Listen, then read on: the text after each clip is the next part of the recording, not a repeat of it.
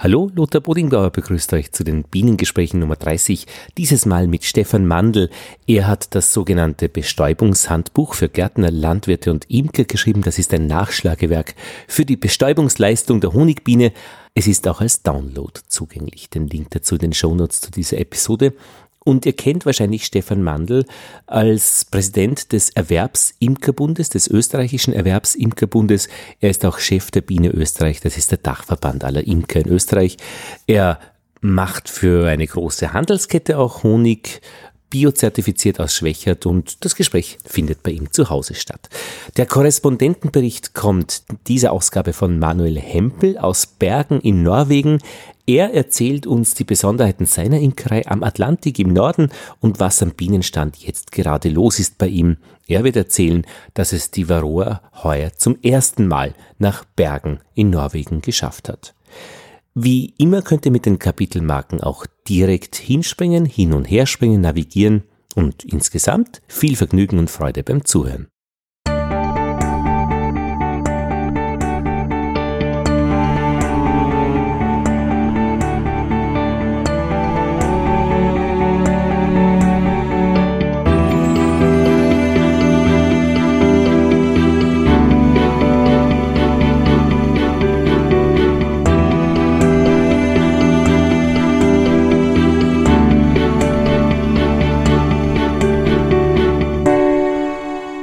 Bienengespräche Nummer 30. Wir haben Mitte Oktober 2017. Es ist 19 Uhr und stockfinster. Das ist verblüffend. Unfassbar eigentlich. Also als Biene würde ich jetzt im Bau sitzen. Gott, das ist ja immer finster im Bienenstock, oder? Ja, außer was beim Flugloch leuchtet schon die Sonne rein, aber drinnen ist finster natürlich. Aber die merken schon, dass Tag ist, oder? So ja, ich glaube, sie spüren es auch, wenn sie es nicht sehen. Ja. Also da gibt es auch irgendwelche Untersuchungen, dass sie, dass sie den Sonnenzyklus mitmachen natürlich. Ah. Also die sehen, wenn es finster ist, dass draußen Tag ist.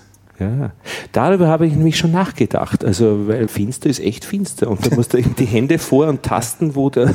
Ja, aber das ist, was los das ist, ja ihr, also mit, mit, mit, den Fühlern, mit den Füßen, auch die Vibrationen auf der Wabe, also die merken, ja. wenn eine quasi daher trampelt. Ja, also, ja, ja, ja. Das ist im übertriebenen Sinn. Aber die, die spüren, die sehen es nicht so sehr, sondern die spüren, wenn wer kommt oder wie nahe jemand ist. Also die sehen das komplett räumlich. So wie hier in der Wohnung haben wir jetzt gespürt, dass wer gekommen ist und ein Glas Wasser und Kaffee gebracht hat, vibrieren vom Parkettboden. Und ich bin zu Gast bei Stefan Mandl und seiner Familie und mit dabei ist auch die Maya. Hallo Maya. Hi. super.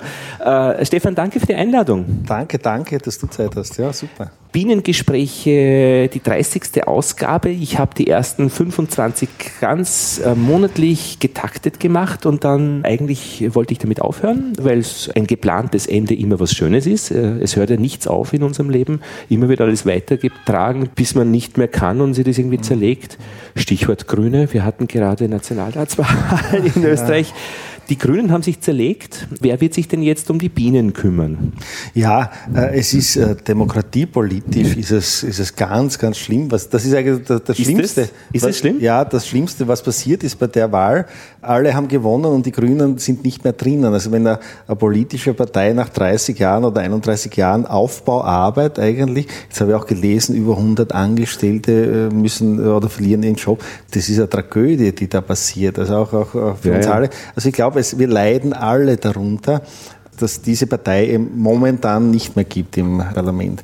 Also es ist, äh, es ist nicht gut.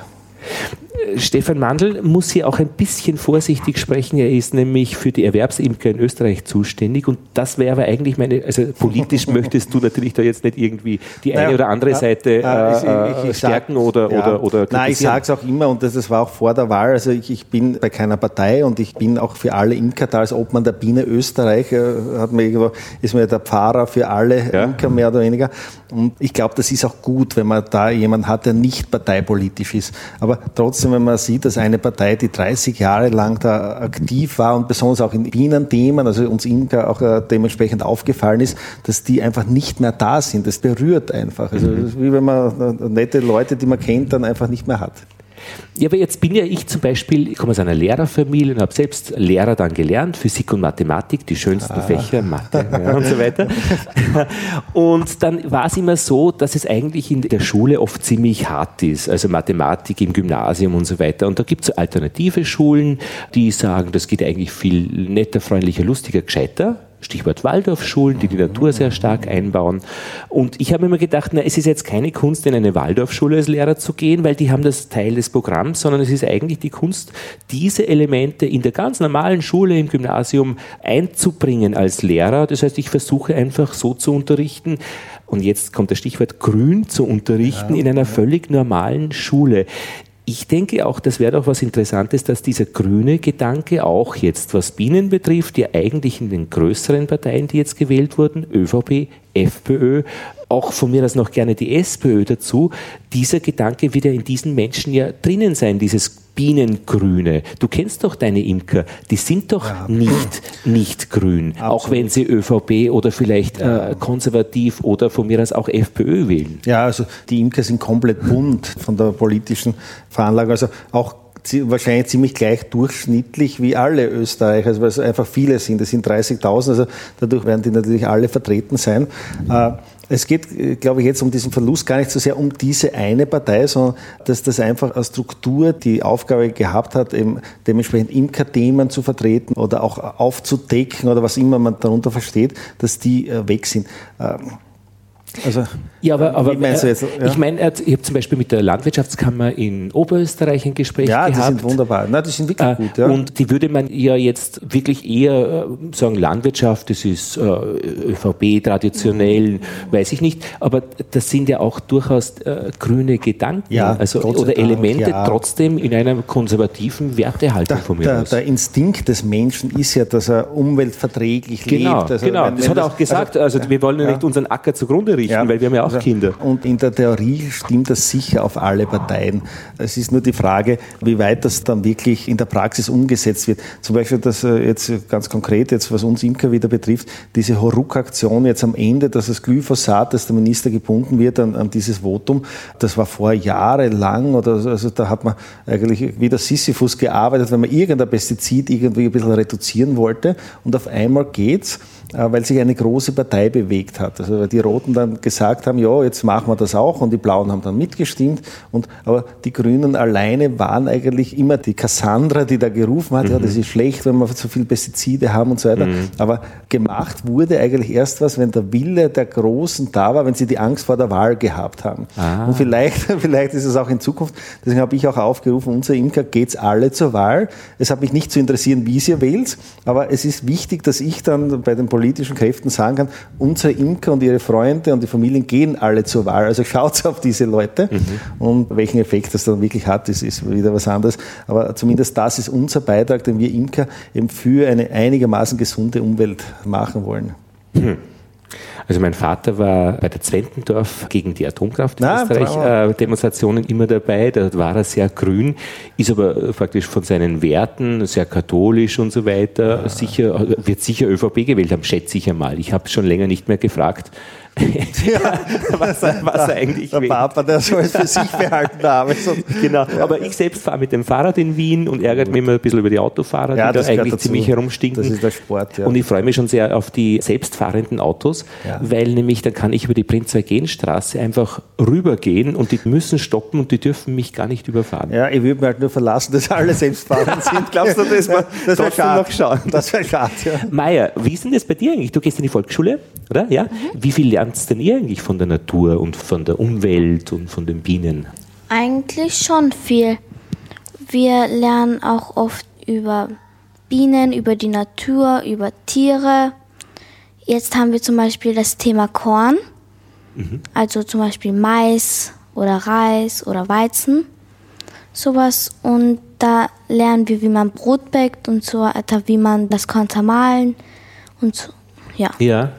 Und dass das Ganze einfach immer wen braucht, der sich verantwortlich zeigt dafür, dass er der sorgsam mit den Sachen umgeht. Mhm. Ja. Wie bist denn du zu den Bienen gekommen, dass du die Bienen kennenlernst? Also, das kommt vom Papa, mhm. weil ich, ähm, ich mag die Bienen, weil ich finde es einfach toll, dass die Honig produzieren und dass die die Pflanzen bestäuben, dass Früchte wachsen, Obst und Gemüse dass wir Obst und Gemüse haben, dass wir Brot backen können, dass wir Reis haben und dass wir was zu essen haben. Mhm. Und, mir, und ich mag auch den Honig, die die Bienen machen und Pollen.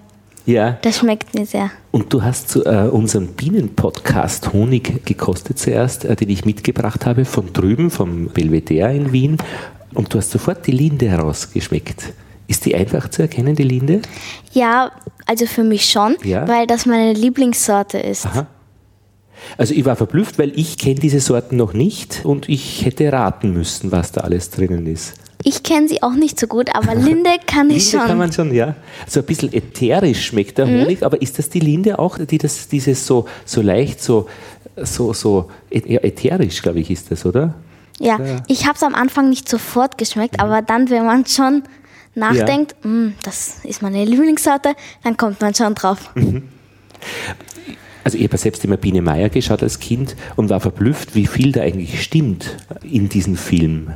Also der faule Willi, klar, dass der immer in der Hängematte liegt und so weiter, aber dass das eigentlich wirklich die Arbeiterinnenbienen sind und dass sie immer den Stock putzt und dann als Wache und dann ausfliegen darf in die weite Welt.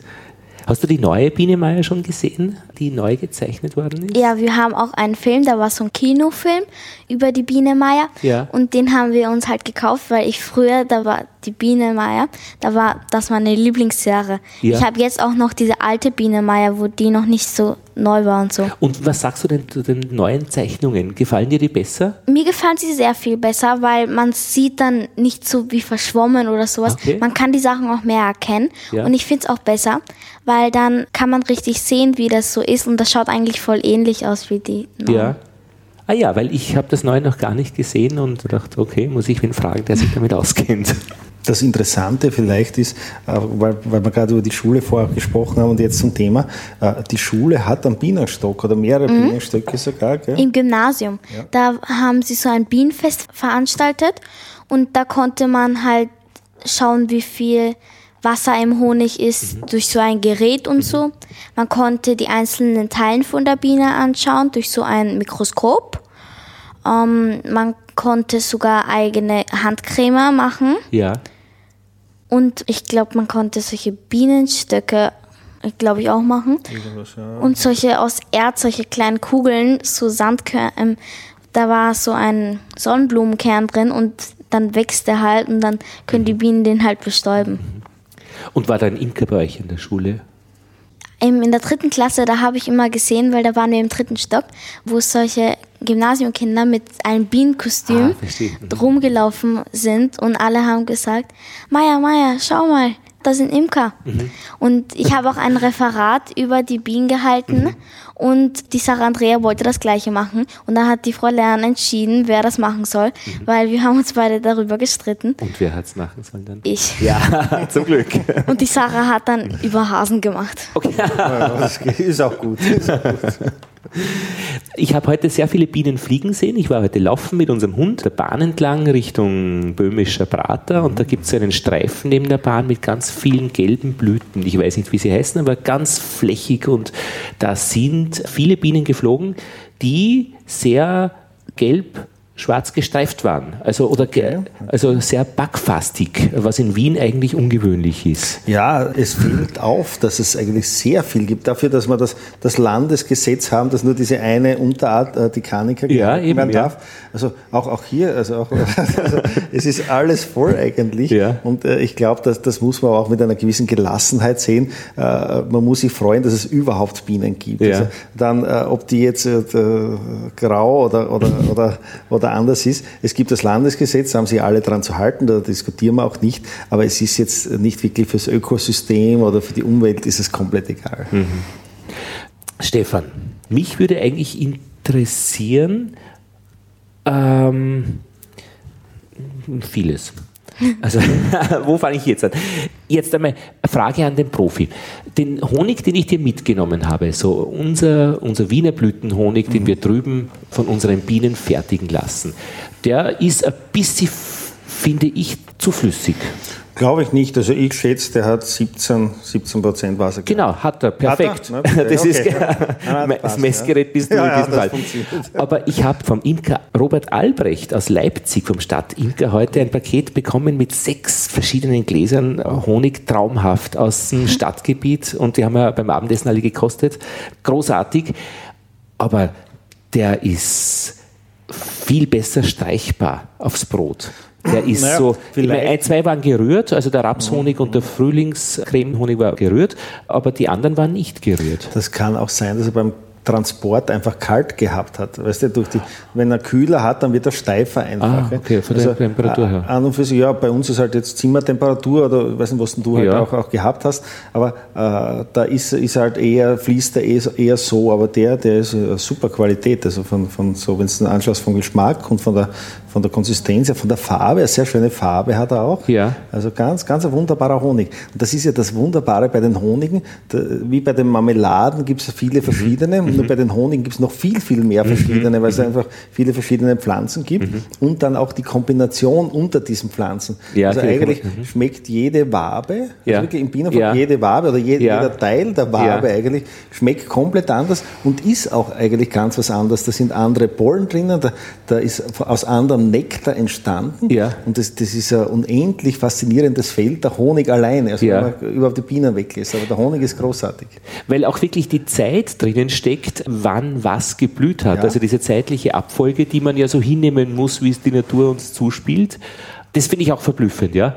Und wie mild dann eigentlich der Frühlingshonig war von diesen ersten Blüten. Da ist sehr viel Löwenzahn. Schmeckst du den auch, Meier? Löwenzahn? Kannst du den erkennen? okay. Der ist, der ist, eher selten bei uns, der Löwenzahn.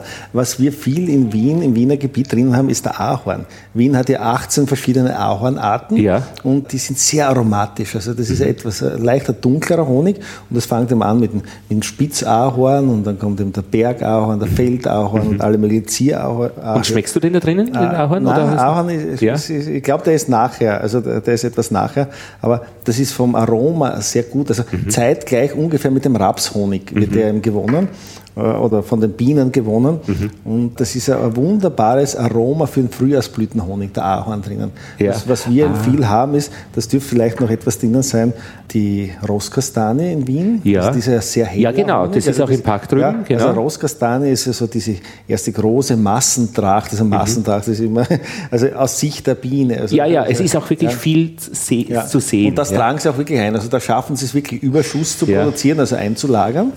Und dann kommt die Akazie noch. Also die ja, genau. auch, also die Rubine, die Akazie. Und das ist, glaube ich, also da hast du sicher Spuren drinnen, weil es ja. eine so schöne, helle, leuchtende Farbe ist. Ja. Also du dürfst eher diese hellen Honige drinnen haben.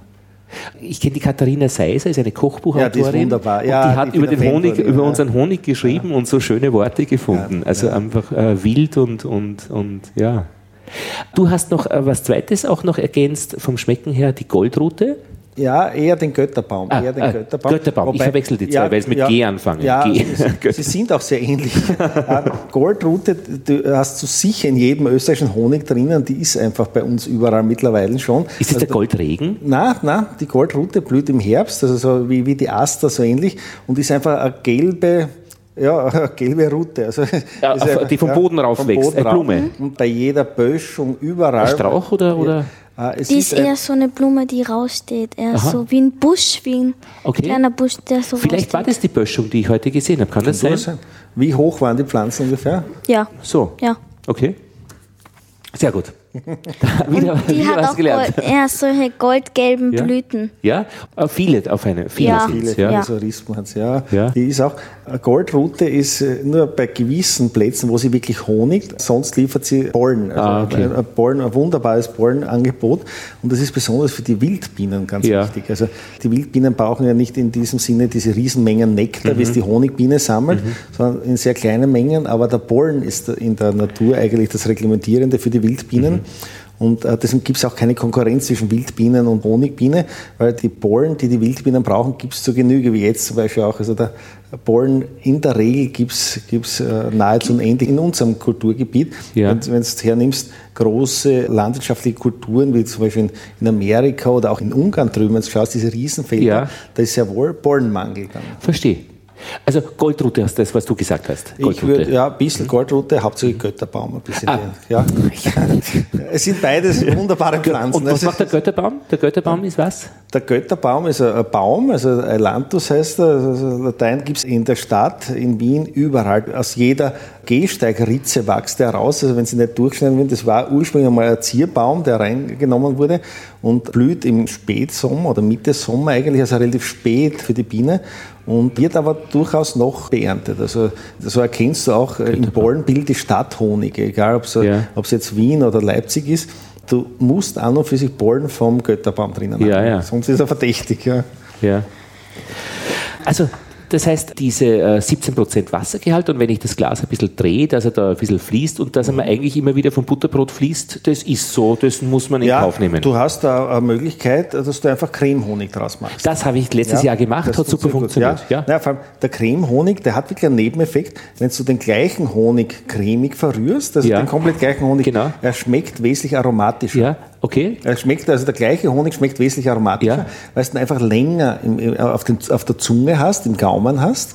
Also du speichelst ihn auch besser ein, also du schmeckst ja, ihn besser. Ja, also er, ist, er, ist, einfach intensiver. Samtiger auf der, ja, Du, du äh, nimmst ihn intensiver wahr, den gleichen Honig. Also du kannst Aha. ihn eigentlich selbst wirklich wertmäßig erhöhen, indem du einfach ja. Cremehonig draus machst. Und jetzt erzähle ich dir, wie ich es letztes Mal gemacht habe. Ähm, also was ich jetzt auch zu Hause habe, äh, zwei so 40 Liter, also Edelstahl, den stelle ich mir dann hin, dann gehe ich runter zum Biller, na, dann gehe ich rauf zum Spar und kaufe mir Be-Local Honig, äh, nämlich einen gerührten Cremehonig. Zum Impfen ist super, ja. Äh, zum Impfen. Und zwar eigentlich ein Kilo auf diese 40 Liter, die ja, schütte ich rein und dann rühre ich jeden Tag einmal durch fünf Minuten. Besser wird es, wenn du mehr Be-Local Honig reingibst. Ja, und warum? Na, äh, ich meine, wir, äh, wir, äh, wir, wir, lachen schon, weil Bilocal Honig ist nämlich dein Honig oder euer Honig, ja. den ihr macht, und der ist eben beim Spar. Ja. Und darüber möchte ich nämlich auch nachher, wenn du möchtest oder äh, kannst oder ja. darfst, auch darüber jetzt reden, wie das ist, wenn man für einen großen Abnehmer Honig produziert, welche Randbedingungen man da plötzlich zu erwarten hat oder worauf man aufpassen muss. Könnte man, wenn du möchtest, nachher noch reden? Gerne das wäre sicher interessant auch für Leute, die zuhören. Aber warum mehr? Zwei äh, Wenn du mehr äh, Impfhonig drinnen hast, er wird dir einfach wesentlich schneller. Schneller. Also ich, ich rühre mich nämlich da schon genau. ziemlich. Äh also wir rühren zum Beispiel drei Tage nur unseren Cremehonig und wir lassen 20 Prozent des Honigs ist der Cremehonig schon. Also ist schon ursprünglicher Cremehonig. Zum Beispiel wir haben Creme-Rührgeräte, da gehen 1000 Kilo rein und 200 Kilo bleiben drinnen, pumpen wir 800 Kilo rein und wir rühren in der Früh 10 Minuten und am Abend 10 Minuten. Also relativ kurz nur, da wird ja. langsam gerührt okay. und nach drei Tagen ist er perfekt fertig. Aber da muss 20% Cremehonig So, Meier, Prozentrechnen hast du schon gelernt? Nicht ganz. Sonst hätte ich nämlich gefragt, könntest du bitte ausrechnen, wie viel Prozent? 20. 20 Prozent von 40 Kilo. Mhm. Warte mal, 10 Prozent sind, wenn man durch 10 dividiert, 40 durch 10 ist 4, mal 2 ist 8 ich muss 8 Kilo Honig mhm. kaufen. Mhm. Achtmal. Was kostet der Honig beim Spar? Das ist sehr günstig. Ich weiß es nicht. Aber äh, sagen wir mal, äh, der kostet sicher 12 Euro, 14 Euro. Sowas wahrscheinlich. Ja? Ich glaube, der halbe Kilo ist 7 Euro. Sowas. Naja, sagen wir 14 Euro. 14 Euro, jetzt müssen wir rechnen, mal, mal. Aber dafür hast du mehr Honig dann. Ja. Warte mal, 8, 8 mal 40, das sind 80. Also dafür habe ich mehr Honig. Ja, natürlich. Ich verkaufe den ja wieder. Ja, wunderbar. Da brauche ich nicht rechnen. Das ist ja nur ein Durchlaufposten. Genauso, es kostet gar nichts. Ja. Das ist ja urschlau. Ja, ich brauche also keine Angst zu haben, wenn ich Honig kaufe, weil ich verkaufe den ja nachher wieder. Und zwar so. Definitiv, ja. ja, wunderbar. Das gefällt mir. Ich, ich, sehe immer nur die Rechnungen. Wir machen Honig seit drei Jahren jetzt. Wir haben das dritte Jahr Honig. Wir haben vier Jahre gelernt dafür. Und ich sehe halt immer die Rechnungen und wenn ich etwas nicht oder noch nicht kann, dann verkaufen, weil ich habe das in meiner, in meiner Jugend nie gelernt. Ich bin immer vor Verkäufern gewarnt worden, die schauen ja nur auf den Profit. Allerdings bin ich drauf gekommen, ich bin relativ hemmungslos, wenn ich, mir, wenn ich weil ich ja meine Rechnungen kenne, die für, die für die Ausgaben äh, äh, wir verkaufen den Honig für 17 Euro ein Kilo, äh, weil es einfach, äh, ich finde, der Wert äh, dem Wert entspricht. Also günstiger, da tut man die Rechnungen leid, nämlich ich ja. mir selbst. Und mehr finde ich eigentlich dann auch wieder nicht richtig, weil es sind eigentlich Familien, denen wir den Honig verkaufen in der Umgebung, die auch Kinder haben und auch irgendwie Geld äh, nicht zum Fenster rauswerfen. Aber es gibt verblüffend viele Leute, die sagen, ja, mir ist es wert, diesen Honig aus diesem Garten lokal zu essen und das ist ja gescheit. Du sollst ja auch, du sollst ja auch den Honig aus deiner Umgebung essen. Ja. Da gibt es auch gute Untersuchungen über, über Pollenallergiker, also die, die Ausschlag und alles genau. kriegen ja. und die können sich mit Honig desensibilisieren, ja. weil durch den Honig hast du in geringsten Mengen hast du die Pollen deiner Umgebung ja. drinnen. Also der und genau Honig, deiner Umgebung, genau, das, das, was du das brauchst. Ist ja das Wertvolle. Genau. Also äh, du, du wirst desensibilisiert gegen, gegen alle möglichen Störungen äh, durch, durch Pollen in deiner Umgebung und das ist sehr, sehr wertvoll. Und äh, der, meine, wichtig ist halt der, der, der, aus deiner Umgebung und nicht der, zum Beispiel chinesische, dann bist ja, du ja. desensibilisiert gegen irgendwelche chinesische, chinesische Naturheilkräuter ja. oder so, es ist ja auch was Schönes, aber, aber da, das ist ein riesiger Effekt eigentlich, mhm. den der Honig für uns hat in der, mhm. in der Ernährung, also eher der, ich weiß, man darf das nicht sagen, aber ich sage es trotzdem immer, der, der medizinische Effekt mhm. des Honigs, also die, die Heilwirkung des Honigs, die ist für uns sehr, sehr wertvoll. Ja, da hat mir mein sehr geschätzter Bienenlehrer Albert Schittenhelm den, ah, äh, einen Trick verraten, er sagt, äh, er weiß eben oder er sagt eben, man darf keine Heilsversprechen machen. Er sagt immer, bei mir hilft es gegen. Ja. Ich, ich spreche das ganz offen an. Mir ist das egal. Nein, Was? Nein, nein, die Oma hat gesagt, es ist gesund ja. und das ist gesund. Nein, nein, es ist auch gesund. Es gibt, ich habe das zusammengestellt, diese Arbeit auch, da haben wir uns einmal einen Winter gespielt mit, äh, mit, mit dem Paul, also meine, meine rechte Hand im Büro. Äh, wir haben in der äh, Literatur, wir haben Literaturrecherche betrieben, wirklich über Honiguntersuchungen mhm. bezüglich... Das ist eine Metastudie, glaube ich, sagt man ja, dazu dann. Ja, ja wird sein. Dass, ich glaube, wir haben 1700 Medizin klinische Studien ja. über Honig mhm. gefunden, äh, eingesetzt da und dort, also bei, bei, bei Wunden, bei Brand, bei, mhm. also ich, ich habe gar nicht gewusst, dass es so viele Krankheiten gibt, aber wirklich überall und, und wirklich große mhm. Effekte. Mhm. Also ich traue mir das durchaus sagen, also mhm. es gibt die Heilwirkung des Honigs mhm. und ich habe Unmengen wissenschaftlicher Arbeit, das kann man auch nachlesen. Ich glaube, unter bienenforschung.at haben wir das dann sogar publiziert, ist frei für jeden abrufbar. Ja. Also wenn wer mal Probleme hat, dass er seinen Honig ausgezeichnet hat durch äh, durch, durch heilversprechende Wirkungen oder, oder, oder, oder Heilaussagen und dann einmal Probleme hat, der soll auf die Homepage schauen. Es gibt sind genügend. Und unendlich mhm. wissenschaftliche Arbeiten, also wirklich medizinische Untersuchungen, wie, welchen Effekt der Honig gehabt hat. Also ich glaube, wir sollen uns da nicht genieren, nur weil ein Marktdarm sagt, das geht nicht. Mhm. Das ist uns wurscht. Du bist überhaupt äh, sehr, sehr pragmatisch. Also ich kriege ein bisschen mit, äh, mit über Facebook und immer wieder, wenn irgendwas aufkocht, oh Gott, da bietet wer äh, etwas an äh, in Plastikgläsern ohne Kennzeichen und so weiter. Findest du vers verbindende, versöhnliche Worte? Also äh, und das aus einer gewissen Stärke heraus, also die auch erkennbar ist. Also das muss man ja auch fundieren. Also seine Versöhnung muss ja auch eine gute Plattform haben, nicht? Also, also was, also naja, äh, wann, wann muss man praktisch rausgehen und, und stark sein und äh, Stopp sagen? Wann kann man, wann, wann kann man verbindend sein? Ich glaube, das lernt man ganz gut beim Bienenvolk einfach, wie man, wie man so. zu leben hat. Weil jetzt stell dir vor, du hast ein Bienenvolk und das ist halt ein bisschen nervös, das kommt dir auch durchaus vor. Und wenn du dann auch nervös bist oder, oder jetzt sticht die eine und dann fangst du mal herumschimpfen noch an und so weiter, mhm. es wird eigentlich immer schlimmer. Mhm. Und wenn du irgendwas konstruktiv und produktiv machen willst mit dem Volk, ja. kannst du nur beruhigend einwirken und mhm. dann wird es auch wunderbar. Mhm. Also ich glaube, jeder Imker mhm. hat das eigentlich, sieht das Tag für Tag, wie er arbeiten muss. Und deswegen, ich bin auch, weil wir jetzt von den Wahlen vorgesprochen haben, ich bin auch dafür, dass eigentlich jeder Politiker mhm. verpflichtend Imker sein mhm. muss, damit er einfach lernt, wie man in Ruhe konstruktiv arbeitet. Also es würden, wir würden viele, viele Konflikte eigentlich aus dem Weg, oder die würden gar nie entstehen, wenn die Politiker mehr wie Imker arbeiten würden, einfach mit ihrer Umgebung. Ich bin aber schon in den letzten drei Jahren so zwei, dreimal äh, weinend, schreiend weggelaufen, weil mir die einfach gestochen haben an Stellen, die ich echt, die echt mhm. weh haben. Rund ums Auge, äh, irgendwie, also in die Nase. Denn der Hund, der mit war, hat in die Schnauze gestochen, der war echt zermürbt. Und ich habe mir dann immer in die Bienen, also ich flüchte mich dann immer unter einen, unter einen, in einen Busch hinein, dass mein Kopf praktisch in dem Geäst ist. Dann verlieren aber, sie dich, ja. ja, aber, aber, aber, aber, aber Rotz und Wasser, also eher unter Umständen. Na gut, also, aber was ist geblieben davon? Eine wunderbare Anekdote. Also eigentlich, ja, eigentlich hast du profitiert und alle, ja. die dich kennen. Ja, und das nächste Mal natürlich uh, umso ruhiger hingehen ja. und, und, und umso mehr achten, wie sich die Bienen gerade uh, mit mir fühlen. Ich glaube, mein Hund bin ja ganz gut schon, also der wollte heute am Anfang uh, zu seiner Hundezone gehen. Ich wollte aber laufen gehen und dann hat er gestoppt und so, jetzt praktisch, er geht jetzt nicht mit. Und dann bin ich mit ihm mitgegangen und dann hat er mit mir gesprochen, was hochinteressant war, weil so, so hatte ich das Gefühl noch nie. Wir haben so einen das ist ein kleiner Hund, so ein Terrier. Äh, und dann wollte er noch nicht nach Hause gehen und hat mir gezeigt, er würde jetzt bereit sein, laufen zu gehen. Na, und dann sind wir in, äh, probieren wir es einmal zum, zum Hauptbahnhof hinauf. Da war er begeistert und hat gezeigt, also er möchte wirklich äh, mit. Nein, da, ja, das, äh, genau so ist er gestanden. Also man kann mit, mit, mit Tieren wirklich auch definitiv. reden also, oder hören. Naja, äh, also bei Bienen, Bienen gibt es auch Untersuchungen, dass sie Gesichter erkennen. Also das geht Na, sehr, ja, das geht sehr weit sogar. Okay. Naja, sogar, jetzt, jetzt habe ich Arbeit gehört, die muss, ich, die muss ich aber selber noch verifizieren, ja. dass Pflanzen das auch können. Mhm. Er hat, hat, mir jetzt, ein Imkerkollege hat mir das erzählt vor, vor einer Woche, ich habe gesagt, er muss mir die Arbeit schicken, mhm.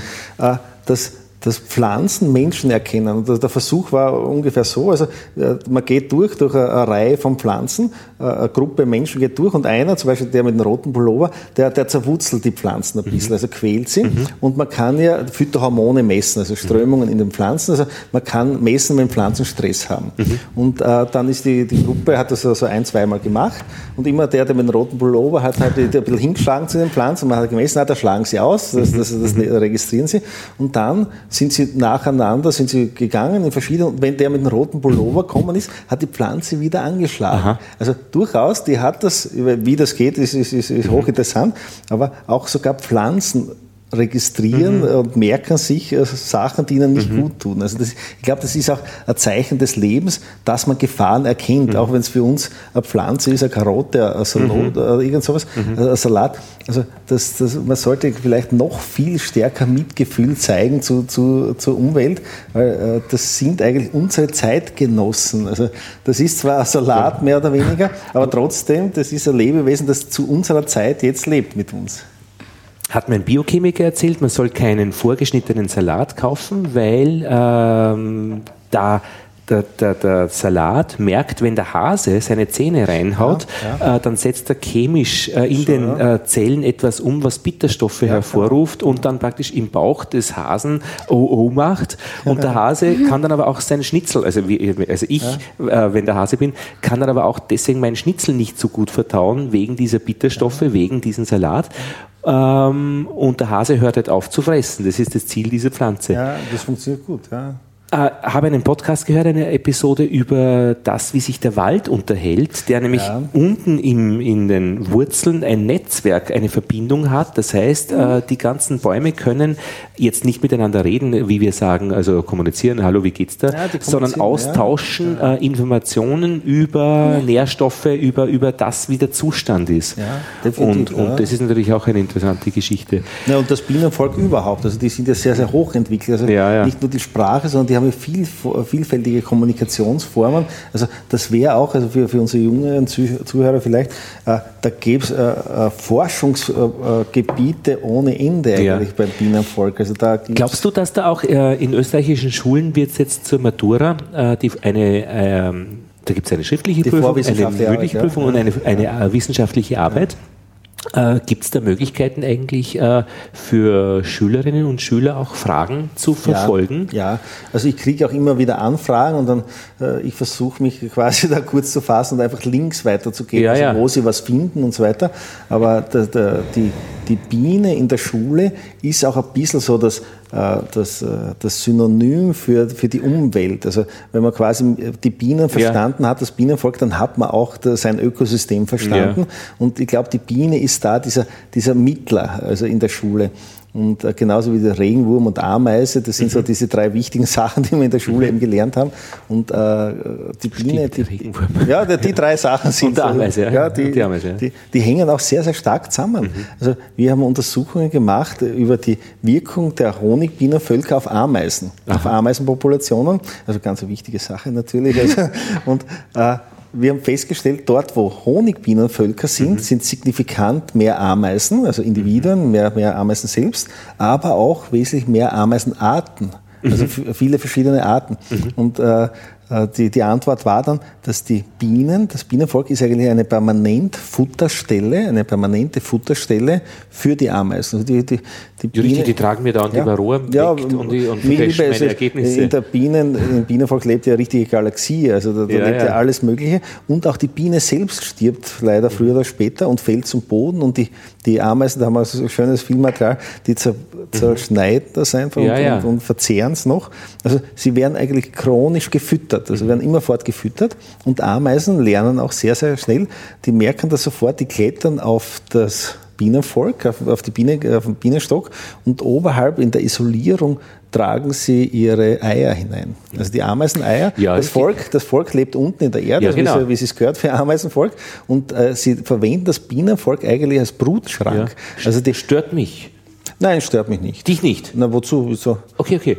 Na, dann stört na, mich, aber mich stört, ja. ja. ich habe nicht sehr darüber nachgedacht. Ich mir doch, die gehören da nicht hierher und ich kehre Ich glaube, die gehören schon her. Ob wir dorthin gehören, ist die Frage. Na, finde ich schön, dass du das sagst, weil, weil, weil es praktisch, äh, da war meine, meine grundsätzliche Einstellung praktisch, gehören nicht hierher, daher wegkehren. Nein, nein. Äh, die grundsätzliche Einstellung könnte ja sein, wenn sie nicht schaden, äh, warum sollen genau, sie weg? Genau. Na, und es ist auch interessant für uns Imker zu beobachten. Also die, die Ameisen lernen das, die lernen das, dass, man, dass die ihre Eier rauftragen mhm. können zum Ausbrüten. Also hochintelligente Geschichte eigentlich, dass die, ja. die das merken, ah, dort oben kann ich meine Kinderstube einrichten.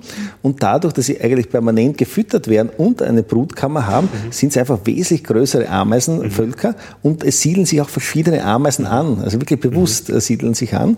Und das ist ein, ein großer Effekt, äh, ökologisch gesehen, den die Honigbiene hat, dass sie die Ameisenpopulation massiv fördert. Also dort, wo Honigbienen sind, sind wesentlich mehr Ameisen und die Ameisen wissen wir eh fürs Ökosystem wie wichtig und groß. Mhm, mhm. Also die, die, die Wichtigkeit des Bienenvolks multipliziert sich eigentlich durch die, die Kombination ja, ja. mit der Ameise, die sie da positiv beeinflusst.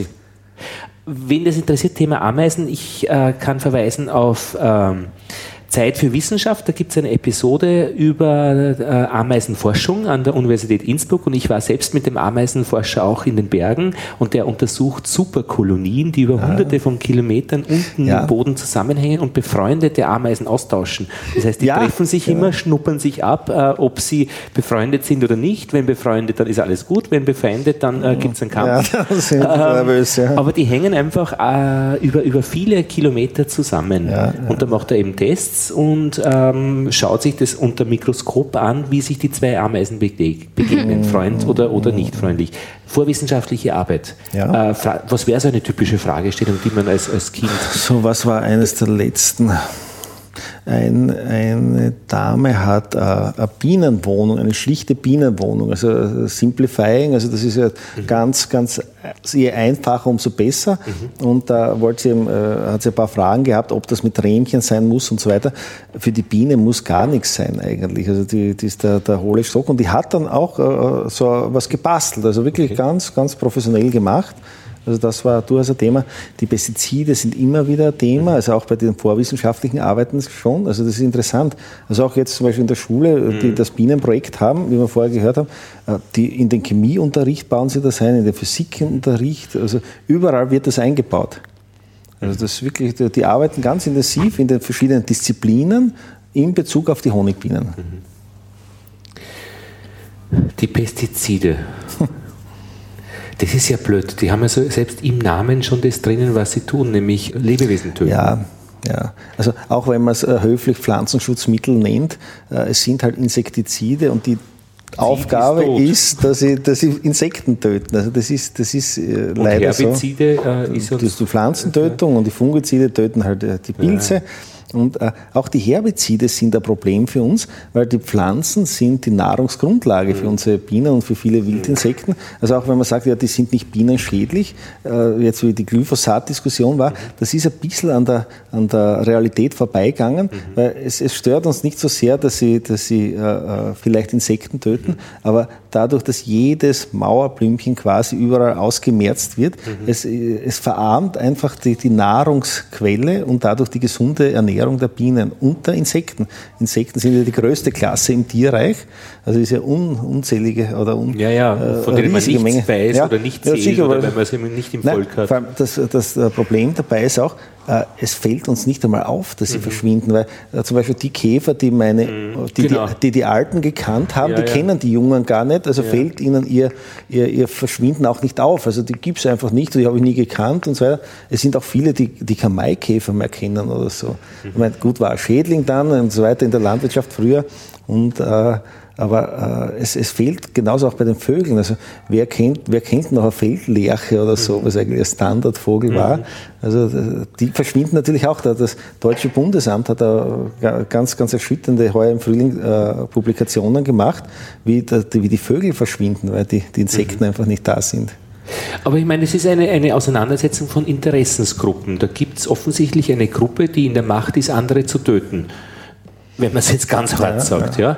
ja. Ähm, und es gibt eine andere Gruppe, die konzilianter sind. Das sind dann einfach die, sage ich jetzt mal, um es zuzuspitzen, die Biobetriebe beziehungsweise äh, andere Sichtweisen. Ich möchte jetzt nicht ja. vielleicht auf Bio äh, zuspitzen, aber äh, aber hat man denn eine Chance überhaupt, äh, äh, wenn ich jetzt einer anderen Interessensgruppe zugehörig bin, zum Beispiel eben weil ich Zuckerrübenbauer bin, auszu, es anders zu natürlich, machen? Natürlich, äh, es gibt immer einen anderen Weg. Also sicher? Das, ja, ist er das sicher? Immer. Es, es, ich, ich gibt immer einen anderen Weg? Kann man das so hinschreiben? Ja, das ist ein schöner Buchtitel. Ja. Es gibt immer einen anderen ja, Weg. Na, sicher, nein, es ist, es ist aber wirklich so. Aha, also, okay. äh, es kann nur sein, dass ich nicht weiß, wie es geht. Also das, okay. das, das kommt oft vor, also bei mir wahrscheinlich auch, auch äh, nahezu täglich. Aber dafür gibt es auch viele, viele Leute, die, die sich damit beschäftigen. Ja, ja. Äh, es gibt sehr, sehr viele Bauern, die experimentieren. Also ja, wir haben ja, ich glaube, um die 25.000 Biobetriebe ja. mittlerweile, weil, du Bio vorher genannt hast.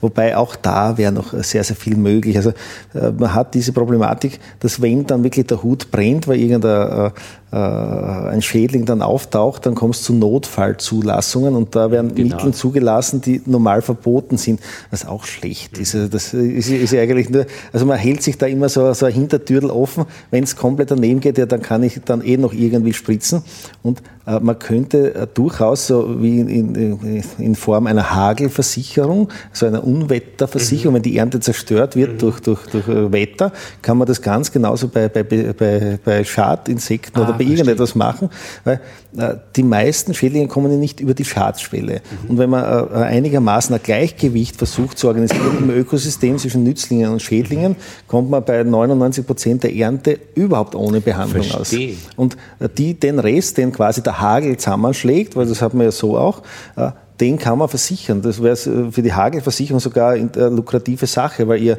ihr, ihr Gebiet eigentlich vom Hagel dann auf der. Der Schaden ist ein Business. Ja, also, ja genau. Also, kann, ja. also das wäre, und das wäre eine sehr, sehr sinnvolle Sache, vor allem sinnvoll auch aus Sicht des Bauern, weil er müsste dann nicht mit den Giften hantieren, weil er ist ja eigentlich der Ärmste dran. Also der, der, der das ausbringen muss, der nimmt es über die Haut auf und mhm. über, über die Lunge und über, das Gewand. Das Gewand bringt er dann nach Hause und also er ist am meisten betroffen davon.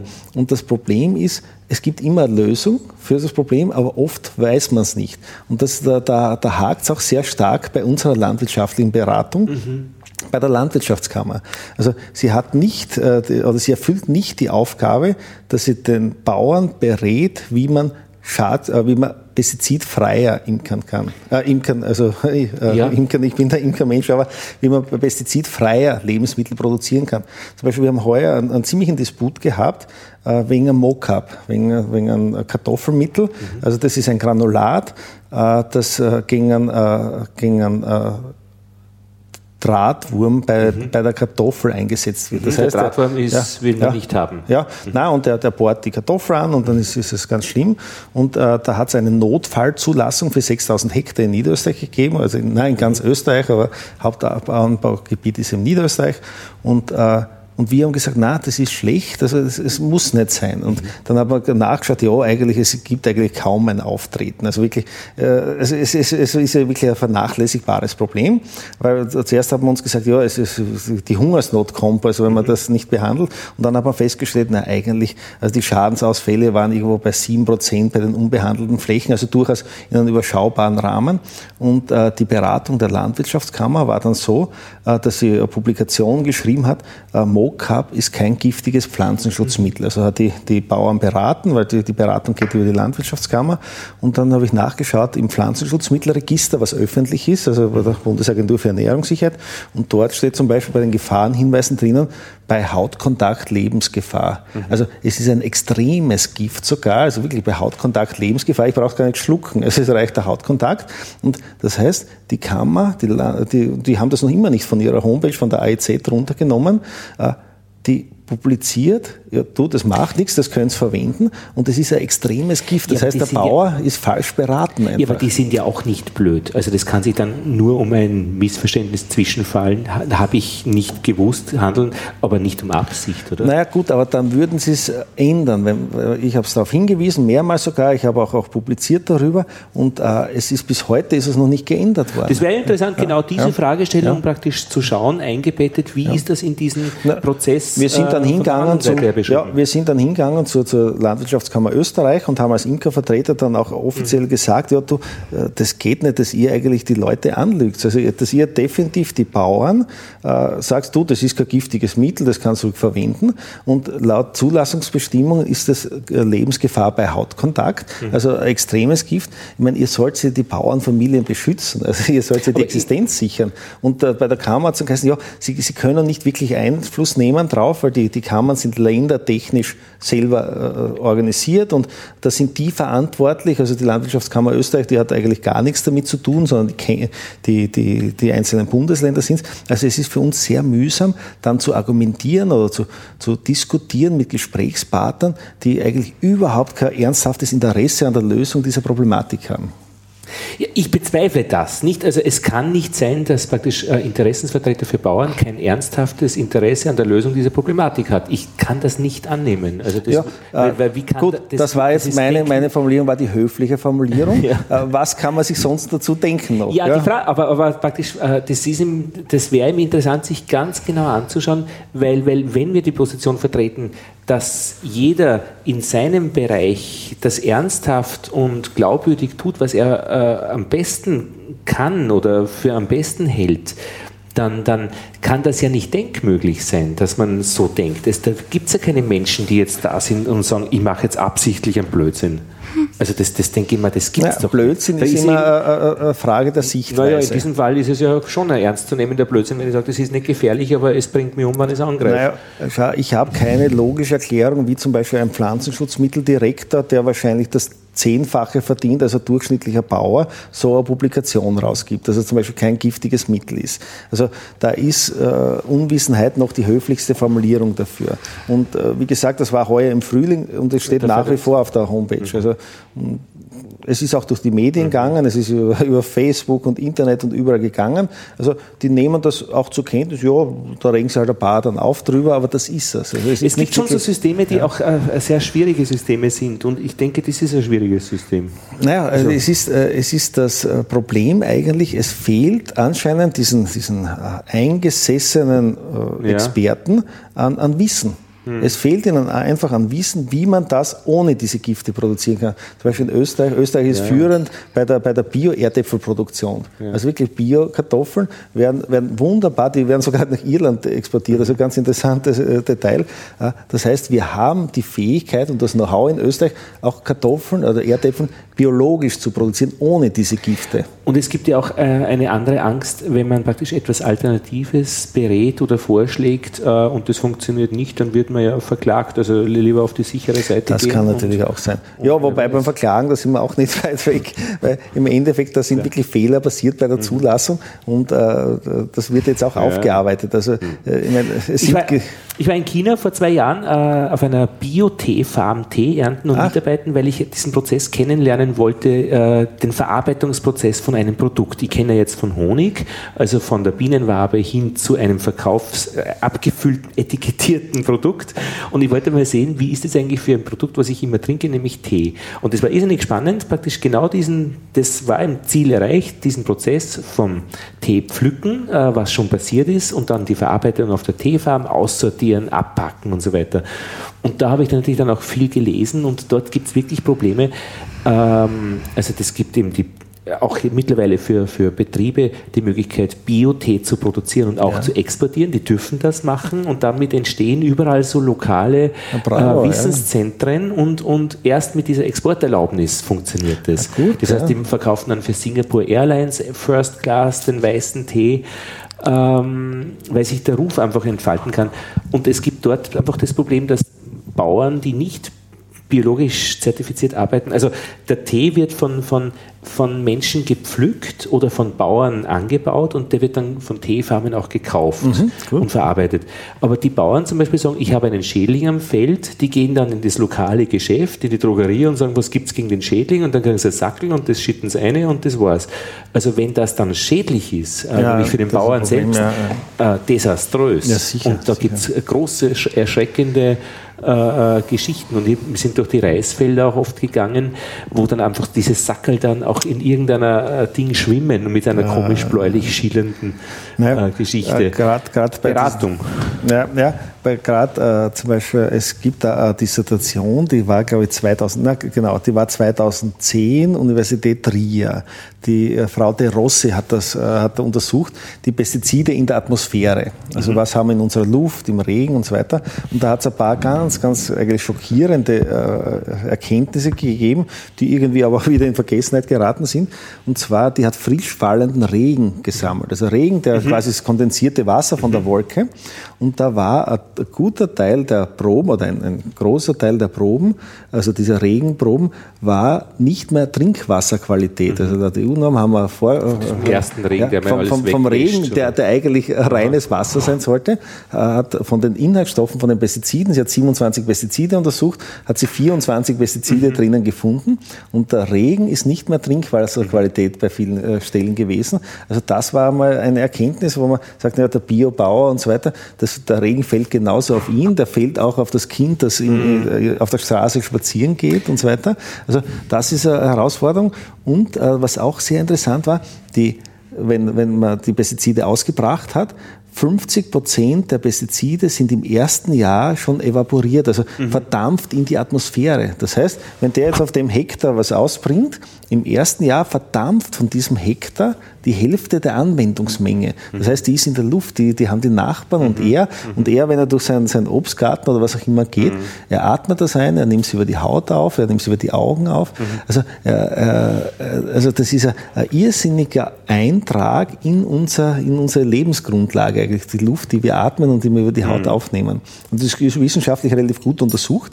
Äh, aber trotzdem haben wir noch die Phase, dass man so viel Pestizide verwendet in der Produktion unserer Lebensmittel, was eigentlich ein kompletter Widerspruch ist. Gut, der Imker ist da auf der sicheren Seite, weil der muss mit der Varroa gut umgehen können und da gibt es mittlerweile biomechanische Verfahren, die man äh, totale Brutentnahme wo, äh, und dann das mit den organischen Säuren, das funktioniert ohne irgendwelche äh, großen Belastungen, die sie im Wachs mittlerweile anreichern.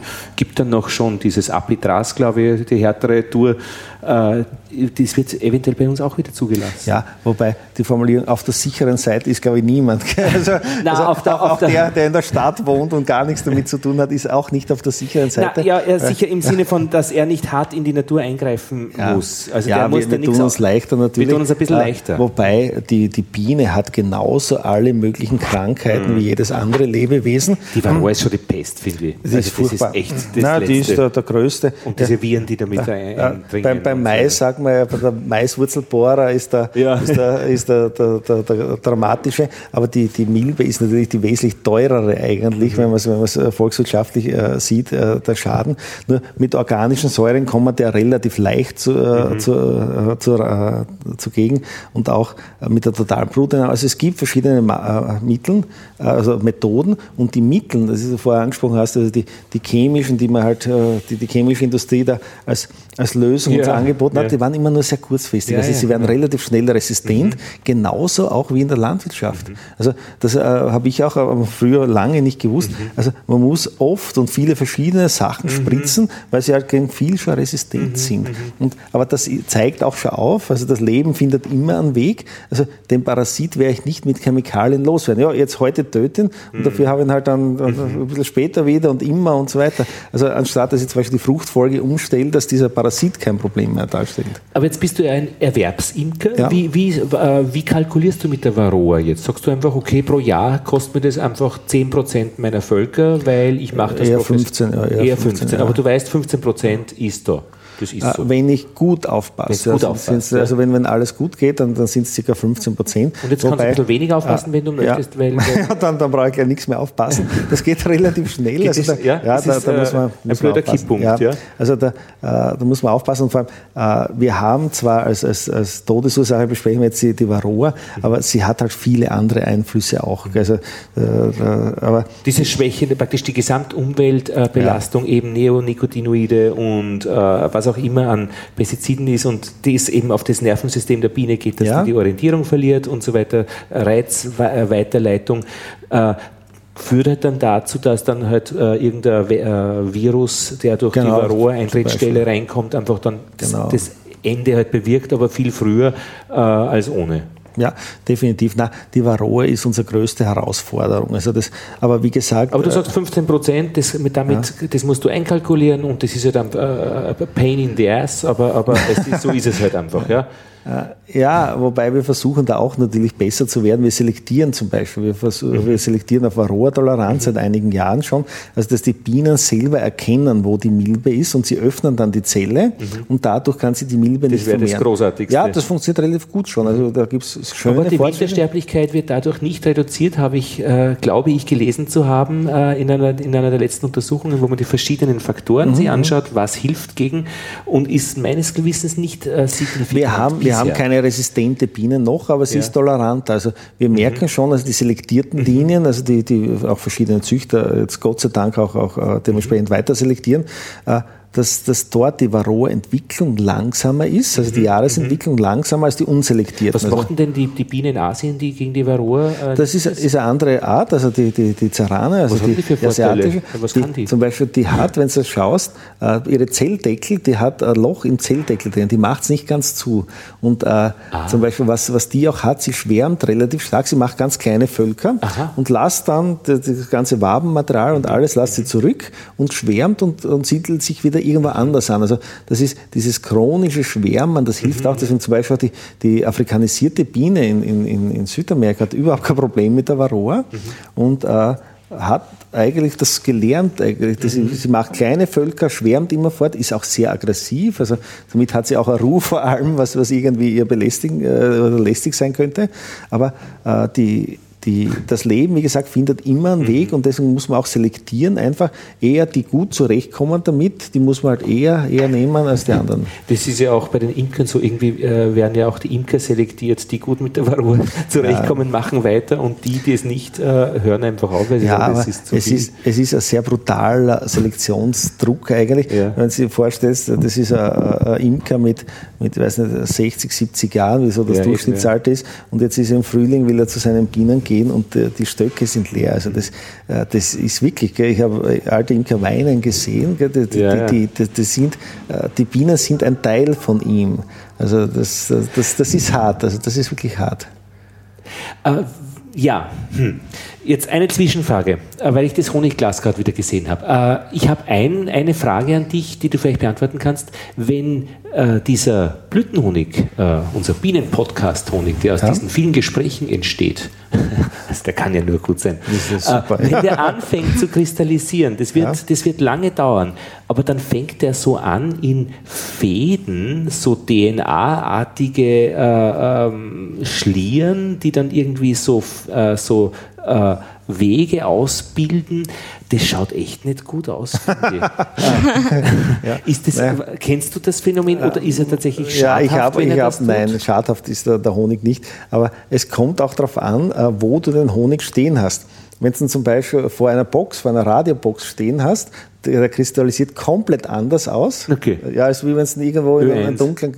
Ö3. Ja, da muss es super sein, ja, natürlich, da muss er perfekt sein. Gell? Nein, nein, verstehe, okay, okay. Ja. Aber, aber das, also rein dieses Phänomen. Also, wie sich äh, die Kristalle dann zusammensetzen, also wie die Kristalle Ja, das schaut, das schaut in ja. dem Fall, wenn das beginnt, äh, äh, einfach komisch aus, wie wenn, wie, wie, wie wenn er ein Problem hätte. Nein, nein, das, das ist normal, das ist normal. dass er auskristallisiert. Ich habe probiert, dass ich dann praktisch einmal durchrühre vor dem Abfüllen auch gut, auch, auch gut. Ja, ja äh, das, du kannst nach links rühren oder nach, links, nach, nach rechts, nach rechts rühren, aber ja. äh, im Endeffekt, äh, der, der Honig, das, das ist äh, eine wunderbare Sache eigentlich, ja. also die Essenz der Blüten rundherum. Und wenn die ganz äh, interessant auskristallisieren, ist das nur, ist nur was Wertvolles. Ja, ja, genau. Also das, mhm ist nichts Dramatisches. Und ergänzen kann ich noch, ich habe mir mal geschnitten äh, im Honig drinnen beim Waben ausschneiden und äh, okay. bin erschrocken, aber das war innerhalb weniger Tage ja, völlig ist, verheilt. Ja, man sieht gar nichts mehr. Ja, die, die Heilwirkung des Honigs. Das ist gewaltig. Da sind wir dort wieder, ja. Du, eine Frage, äh, als Erwerbsimker, also du hast ja auch begonnen äh, als ich sage jetzt mal als Kind wahrscheinlich, oder? Nein, also meine zwei Opas haben zwar Bienen gehabt. Also ja. das, äh, äh, mein Vater hat dann was Anständiges gelernt, der war, dann, der war Maurer. Und äh, ich, ich habe dann als, als Hobby eigentlich wieder angefangen mit einem Bienenstock vor 20 Jahren. Ja, vom, okay. vom Nachbarn gekauft. Und äh, ja, das erste Jahr, äh, ich habe nur oben reingeschaut und da war Futtertrog oben. Mhm. Also ich habe nicht einmal gewusst, dass Waben drinnen sind. Also wirklich mit null Wissen, also zu meiner Schande. Also das äh, darf man auch wirklich nicht zu so hart urteilen über die Anfänge. Also wenn die ja, ganz, die werden oft ganz, sehr gebeutelt, ja, wenn sie ja, voller ja, Begeisterung ja, sagen, dann, ich möchte jetzt ein Video Genau, aber also ich, ich war sicher einer der schlimmsten dieser Anfänge. Also das, das, ja, das muss ich gestehen jetzt. Aber, äh, und dann mit der Zeit sind es halt äh, dementsprechend mehr geworden. Aber, äh, und, dann, und dann dieser Sprung äh, praktisch zur Erwerbsimkerei ist ja ein Sprung, aber dann dieser, dieser, dieser Sprung zur, ich meine, die Vermarktung, den Honig zu verkaufen, ist ja, ist ja gleichermaßen wie das Wachstum der Anzahl der Völker. Also ja, du musst ja. den Honig ja irgendwie, du bist dann aber praktisch in die Gelegenheit, wo, wo ich dich jetzt kennengelernt habe, gekommen, dass Spar, und das ist einer der großen äh, Unternehmen äh, in Österreich deinen Honig verkauft, be local, also praktisch als äh, in, äh, auch deklariert äh, Honig der Gegend, aber innerhalb dieses Sparimperiums. Und da würde es mich jetzt einfach interessieren, äh, was ändert sich da im Leben eines Imkers, wenn, wenn man plötzlich mit einem Fuß beim Spar ist? Das klingt fast wie mit einem Fuß im Kriminal. Naja, ich denke, ja. bist, also wenn da irgend, ich denke mir nur, ja. wenn da irgendwas in einem Honig drinnen ist, da bist du erledigt. Oder wenn zum Beispiel, keine Ahnung, wir haben bei unserer Qualitätskontrolle zu Hause haben wir ein Hundehaar gefunden. Ach, yes, der, ja. arme Hund. Ja. Also, Was hast du gemacht mit dem Hund? Ja. aber keine Ahnung, der war halt irgendwo ein Der war zwischendrin. Und wir haben das noch erkannt, bevor wir den, also weil wir, so. wir halten jedes Glas noch gegen das Licht und schauen noch rein, ja und den essen wir halt selbst. Nur, den kriegt der Hund. Stefan, ein Hundehaar. Ja. Ich glaube, da würde, da würde wie, in wie in Japan, wo man sich auf, die, auf, auf ja, den, äh, entschuldigt und so auf, ja. den, auf den Boden wirft. Wie ist oh mein das? Gott. Hm? Na, äh, also oh vielleicht zu, zu Spar auch. Äh, äh, wir sind ja dort der, der, kleinste von den Kleinen, von den Kleinen. Das ist ein Riesenkonzern eigentlich. Mhm. Äh, wenn man denkt, äh, die ernähren, ich habe mir das mal durchgegangen, die ernähren pro Tag über drei Millionen Wahnsinn. Österreicher. Also dass, dass das ein, eine Firma schafft, also das, also das logistisch. Sind, also, also es, ist, es ist dermaßen beeindruckend mhm. und äh, vor allem auch, auch die Leute sind sehr beeindruckend dort. Zum Beispiel der, der Dr. Drechsel, das ist der Chef, äh, den äh, haben wir kennengelernt damals, wie es halt soweit war und das war auch dann das Argument, dass man eben äh, damit Spar diese Kooperation eingehen. Äh, da war eine große Veranstaltung, da waren glaube ich 400 so, so Sparmitarbeiter, also mhm. die, die größeren, also die, die quasi da irgendwie äh, in der Struktur dabei sind und der Dr. Drechsel hat jeden persönlich bei Namen gekannt. Mhm. Ich verwechsel meine zwei Kinder schon. Also, also, aber, aber also das sieht man, also da, da, ist irgendwie so eine Verbindung auch, also nahezu wie das in einem Sparimperium ja, ja. funktioniert ja, auf also Beziehungen. Also wie, wie, in, wie in einem Bienenvolk eigentlich, also da, da, da funktioniert mhm. das ah, wunderbar verstehe. ineinander und wir haben damals, der Martin, mein Kompagnon und ich, der Martin Oliver ist der zweite Wichtige, also, mhm. also nicht der zweitwichtige, sondern der kümmert. Ja, der, so. na, der, der ist eigentlich für alles verantwortlich.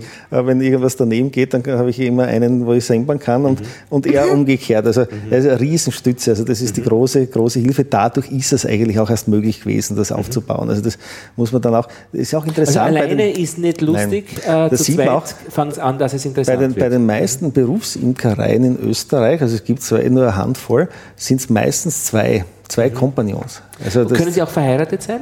Äh, stört etwas, aber Steht. geht. Ja. nein, nein, nein, nein äh, natürlich gibt es Ehepaare ja. auch ganz wunderbar.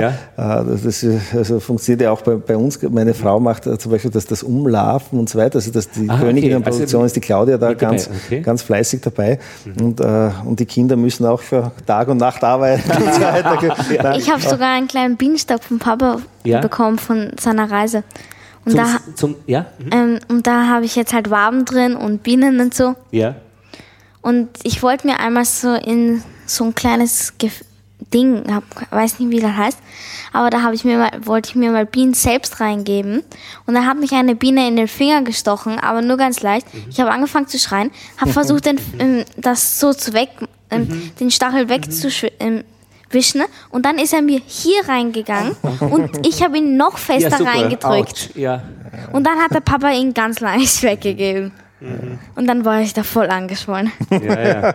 ja, es gibt so Stellen, wo man wirklich anschwillt. Also, Aber ich verstehe das Und es nicht. gibt auch leichte Stiche, das finde ich einmal lustig. Also Ich es finde das manche, die irgendwie so komisch. Die Mhm. Biene hat mich leicht gestochen, ich habe mich selbst voll festgestochen. Mhm. Die arme Biene, die hat es nicht leicht gehabt. Ja. Ja, ich Ja, nehme immer die Kreditkarte zum, Raus, zum Ah, da Rauskratzen. brauchen wir, brauchen wir Die- die goldene Kreditkarte. Mastercard. Ja, genau. die müssen wir uns organisieren, müssen wir zur Bank gehen. Ja, Ja. Okay. Nein, und äh, also so ist es eigentlich entstanden, dass wir da eigentlich äh, liefern konnten in den Großhandel. Und äh, das Interessante. Moment, das, was ist da entstanden? Das weiß ich na, nicht. Also, na, na doch, wie? dass ich eigentlich die Leute kennengelernt habe und äh, das, also das Interesse auch da war, praktisch äh, diesen lokalen Ja, und, Honig, äh, und vor allem, dass es eigentlich auch ähnlich strukturiert ist wie ein Bienenvolk. Also, das, also es gibt da wirklich so viele Parallelen. Mhm. Äh, ich meine, die haben zwar eine Hierarchie, ganz sicher, wie das, also das und kann. Wissensweitergabe, Ja, es, es, ja, aber das, es funktioniert wunderbar, dass wenn ich schaue, äh, zum Beispiel die, die frischen Lebensmittel, die, das Obst und alles, was die haben, dass das funktioniert. Ja. Das sind x tausend Lieferanten Ja. von, von überall her und dann noch viel, viel mehr Kunden. Und das, Ja, das funktioniert wunderbar. Also das wäre sogar für ein Bienenvolk beeindruckend, sowas zu und sehen. Also, aber ich meine, äh, äh, mir fehlt ja noch eine, eine, eine wie hast, äh, Dr. Drechsel ist der Chef, oder? Ja. Äh, aber wie hast du die kennengelernt? Haben die, haben die äh, dich angesprochen und gesagt, hey, du, Na, du wir sind hingegangen, der Martin und ich, ja. zum, Sch- praktisch Ja, zur also Zentrale, zur Zentrale in Salzburg. liebe, liebe Spar. Ja, genau. Äh, Ja, und, und, und ja, also äh, Und, die, äh, die wollt haben das vielleicht am Anfang das skurril gesehen. Ja, also, ja, ihr braucht Honig. Und ja. zwar äh, von Ja. uns, wir hätten lokalen Honig. Ja. Lokal war das Ja, genau. schon. Nein, das ja? war österreichischer Honig. Also, Österreichischer äh, Honig, Und wir ja. haben uns auch verpflichtet. Weil es ja auch gar nicht leicht ist, österreichischen Honig in der Menge zur Ja. Verfügung zu stellen. Entschuldigung, ja, ihr habt euch Ja, verpflichtet. Na, verpflichtet, äh, nur der Urproduzent zu sein. Also wir dürfen nichts dazu kaufen, Ja, keinen okay. einzigen Kilo und äh, also nicht handeln. Also weil es sind ja auch dann Imkerkollegen, Ja, also gerade die- jetzt habe ich Kontakt so gut wie mit allen Imkern und das, es wäre auch ein einfaches, ja, Ja. du hast ein paar Fasseln zu viel und Ja, du hast ein bisschen zu aha. viel und da, da, da beim Mach meine Frager- Marke. Ja, geht nicht. Also wir dürfen wirklich nur der Ihr Urproduzent, der Urproduzent. der Urproduzent, also nur das, was wir selber produziert haben. Und äh, das, was dann die große Hilfe war, äh, wir haben dann äh, einen, äh, wie, hat das, wie heißt das, jetzt muss ich mich entschuldigen, ich vergesse diesen Fachausdruck immer, einen Qualitätsmanager. Also es kommt Ja. regelmäßig ein, ein, ein Herr, also das ist ein junger, engagierter Mann, also der, der wirklich das Know-how hat, wie eine Firma auszusehen hat. Ja. Und der schaut von der Hygiene, also dass, da, dass das Hundehaar nicht drinnen Ja. ist zum Beispiel. Äh, es dürfen zum Beispiel keine Hunde, Katzen, irgendwas drinnen sein, einfach in die Produktion, dann kann kein Hundehaar rein. Also wirklich ganz mit so logischen Sachen. Ja, ja. Und da ist ein Buch ausgearbeitet worden. Also Und das, ist der ein, äh, ist der ein Freund oder Feind? Nein, oder ein das ist ein, Partner? ein, Was ein, ist der, großer wenn er Hel ein großer Helfer eigentlich. Ja. Also, also er erwartet schon, dass wir ein bisschen was machen, was er dann sagt. Also das, das, Ja, das ist wird man ja sicher aber- machen, aber, wenn der kommt, sagt man, oh Gott, oh Gott, oh Gott, der kommt Nein, jetzt wieder, der nein kommt. das ist für uns immer ein Entwicklungsschritt gewesen, genauso wie der Lebensmittelinspektor Ich denke, das kommt. ist ja ein Entwicklungsschritt, Äh, äh, der, der sagt auch, ja, hoppala, das, das wäre schon besser und das wäre und dann schreibt er äh, eine Seite voll Sachen wieder Ja, auf. ja, klar. und dann, bis das nächste Mal kommt, haben wir einen guten Teil davon erledigt Ja. und dann kommt wieder die neue Seite. Ja, okay. also, also mit jedem Besuch entwickelt man sich auch weiter und das ist für uns auch wichtig, dass eben gewisse Ja. Sachen, äh, weil der, der, da war der Lebensmittelinspektor, der Niederösterreichische, war einmal da und hat gesagt, ja, äh, weil ich habe gemeint, ja, die gute äh, Herstellungspraxis, also die Ja. imkerliche Herstellungspraxis, die, die haben wir eh bei den Kursen. So. Ja. Ich gesagt, ja, ist eh schön, nur wenn, wenn bei mir irgendwas schief läuft, äh, äh, beim Betrieb hat Harvard Österreich Durchfall, hat er das genannt. Ja, eben. Also er ist wesentlich strenger eigentlich bei, bei, bei uns beim Betrieb und das, wir haben so ein integriertes Managementsystem, das ist so ein dickes Buch, wo alles genau beschrieben ist, die ganzen Prozesse, Mhm. äh, wie man etwas produziert, also wie die, wenn die Zage reinkommt, auf was man achten muss oder das, das, das zum Beispiel, das es steht nicht am Boden, sondern es, ist, es wird dorthin Mhm. gestellt, es, es muss zu sein, es, darf, es dürfen keine, ich weiß nicht, irgendwelche Insekten dazukommen oder sonst was. Aber hat man da das Gefühl, Gefühl äh, mit diesen ganzen Umständen, dass man da ständig in einer Kriegssituation ist oder dass man das Gefühl hat, man ist eigentlich in, ein, in, ein, in, einem, in einem sehr stabil aufgestellten, sicher fahrenden ja, Schiff? Du wirst sicherer dadurch. Mhm. Weil äh, gerade im Sommer, du hast sehr, sehr viel zu tun. Also da geht es wirklich rund, auch bei der Ernte und so weiter. Und wenn du ein, ein, ja, ja. einen Modus hast, wie, genau. du, wie das abläuft, also die, die, die, die Autos kommen da rein, die, die, da wird es entladen, da kommen die Zagen hin, da, dort wird mhm. geschleudert, so geht es in den Kühlraum. Mhm. Äh, zum Beispiel die, die ausgeschleuderten Waben, die, die, die wir einkühlen, die haben einen ganz genauen Weg, wie die von der Schleuder in den Kühlraum kommen. Die, die mhm. fahren nicht durch fünf verschiedene Hallen oder so. Viel, ja, genau, also das ist mhm. genau vorgeschrieben. Dann auch ein Reinigungsplan. Das heißt, äh, da wird täglich gereinigt, mhm, dort genau. wird einmal in der Woche gereinigt, da, da wird mit, mit Wasser gereinigt, dort wird mit, ich weiß nicht, den, den, den Essigreiniger wird dort gereinigt, andere Reinigungsmittel sind überhaupt verboten. Und das wurde aber das, alles entwickelt, ja, äh, praktisch äh, so schrittweise. Da Vieles uns, war praktisch durch die imkerliche Praxis, also wie sagt man, ja, imkerliche äh, Herstellungspraxis, Herstellungspraxis ja. schon, schon da, ja. aber von dort aus weiterentwickelt, verstehe. Ja, und auch so, zum Beispiel die, die Blechfässer, also die Imkerei durchaus, also wir haben früher in den Großhandel geliefert, waren üblich diese Blechfässer mhm. und äh, haben wir alles umstellen müssen auf Edelstahlfässer. Mhm. Und ja, es ist schade ums Geld und hin und her und so weiter, haben wir halt äh, ein bisschen herumgesempert. Aber jetzt ist es natürlich äh, besser, jetzt ist alles soweit und, und äh, mhm. es ist alles in Edelstahl und alles äh, wunderbar. Ich meine, wir haben noch immer, wir kriegen noch immer bei jedem Besucher eine kleine Liste, also was, mhm. was zu tun wäre. Aber äh, wenn du das selber begreifst, dass es wichtig ist, eben, dass zum Beispiel dann nicht äh, ein Kind ein Hundshaar drinnen hat mhm. im Honig, was für uns eine Anekdote ist, aber mhm. dann durchaus ein Problem wäre, wenn du das gesehen hast, es gibt Möglichkeiten, wie es das ausweist. Mhm. Ich meine, hundertprozentige Sicherheit gibt es nie. Also es mhm. theoretisch kann, aber wenn du das wirklich so machst, dann hast du alles getan, dass es eben sicher ist, dein Lebensmittel. Mhm. Und das ist die Basis. Es ist nicht nur wichtig, dass du einen Haufen produzierst, sondern das, das muss auch, auch wirklich passen. Mhm. Und dann wart ihr dort und die haben ja. gesagt, okay, zwölf Tonnen pro Jahr oder nein, pro Stunde? Oder? Nein, pro Stunde, genau. Nein, gar nicht so eigentlich, sondern äh, äh, es funktioniert bei Spar anders. Äh, gekauft wird das, was der Kunde kauft. Das heißt, du hast einmal eine, deine erste Probelieferung mhm. und wenn die keiner kauft, weil es halt, was weiß ich, das haben wir falsch eingestellt, dann war es das. Gell? Okay. Also, also, wir haben auch äh, nicht, äh, keinen Vertrag oder sowas, wir haben per Handschlag und wir kennen die Leute und, und, und, und, die kennen die Bienen, also zumindest ja. das, das, das, das zwar die, die, die Sparbienen herumfliegen, aber sobald äh, die Kunden, also die, die Menschen dieses Produkt, also den Honig nicht kaufen, dann war es das. Also das, äh, und das ist auch die größte Sicherheit, also für beide, also für Spar und für, für, für, für, uns auch. Und deswegen, äh, wir haben eben extra keinen äh, schriftlichen Vertrag oder, oder, oder Kaufvertrag oder so. Mhm. Und das ist relativ viel mittlerweile. Also das sind durchaus Kaufverträge, wo, andere ein Zinshaus kaufen oder so. Ja. Und das wird durchaus äh, ganz, ganz penibel gemacht, solche Verträge. Aber da ist halt, der, der, die Menschen entscheiden, ob sie den Honig essen oder nicht. Und das ist das, das Kaufentscheidende. Und was dann praktisch gekauft wird, wird dann auch nachgefragt? Genau, wird, wird nachbestellt. Wir kriegen dann jede Woche die Bestellung rein, das wird ja. dann neu abgefüllt und da sind so drei, vier, fünf Paletten pro Woche, die halt wieder dann in der nächsten Woche geliefert werden. Aber das heißt, die Lagerhaltung und all das ist dann alles eben bei euch? Ja, also wir haben es in Edelstahlfässern gelagert ja. und wird dann der Cremehonig wird zum Beispiel dann frisch produziert, wenn er, wenn er im, im Fass zum Abfüllen ist. Aber ihr müsst ihn dann nicht noch, keine Ahnung, wohin bringen. Nein, äh, wir machen es mit der Bahn. Also, äh, das finde ich schön. Als Nein, der Mensch mit der Nein, Bahn. Das muss ja. sein, ja. ja. Nein, eben, das sind lauter so kleine Details. Ja. Da haben wir auch nicht gedacht, aber der Martin hat gesagt, Lastwagen du, ist keine Kunst. Ja, also ja. das könnte man eigentlich so machen. Okay. Also äh, es sind viele. Wie geht es? Erzähl, ja, mit der Bahn. Ja, was, was die Bahn, die kommen es abholen Aha. und bringen es halt hin und die liefern es dann nach ins Zentrallager, das ist in Wels. Also das ist in Oberösterreich. Sparzentrallager. Ja, Sparzentrallager okay. und dort wird es dann auseinanderteilt und, und hin und her. Äh, manchmal liefern sie auch in ein anderes Zentrallager, weil die, die haben ja relativ viel. Das ist ja, Aber Bahn heißt jetzt praktisch Bahn als Spediteur, äh, die haben dann schon auch Lastwegen und so weiter. ich glaube, die also letzten Eckern führen sie ja, schon mit genau. der, aber so generell also mit, der Bahn, Bahn, mit der Bahn, okay. ja, Honig Aha. ist kein verderbliches Gut. Gell? Also das, das, das, ist nicht so wie eine Kiste Kirschen, gell? Die, die muss halt schnell irgendwo sein, aber der Honig, der hält ewig. Also der, der kann gar nicht hin werden. Hat das was mit dir gemacht, äh, dieser diese ähm, Einstieg bei Spar, mit dir persönlich?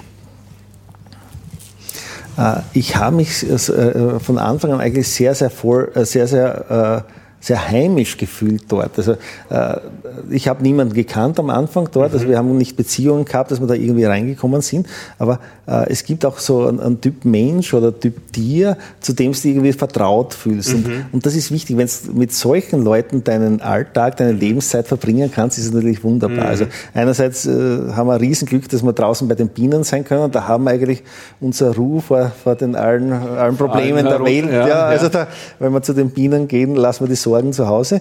Und dann, äh, wenn wir dann auch den Verkauf äh, dieser Lebensmittel, also quasi den Weg zum, zum, äh, zum Menschen, der das dann mhm. isst, eigentlich so auslagern mhm. kann.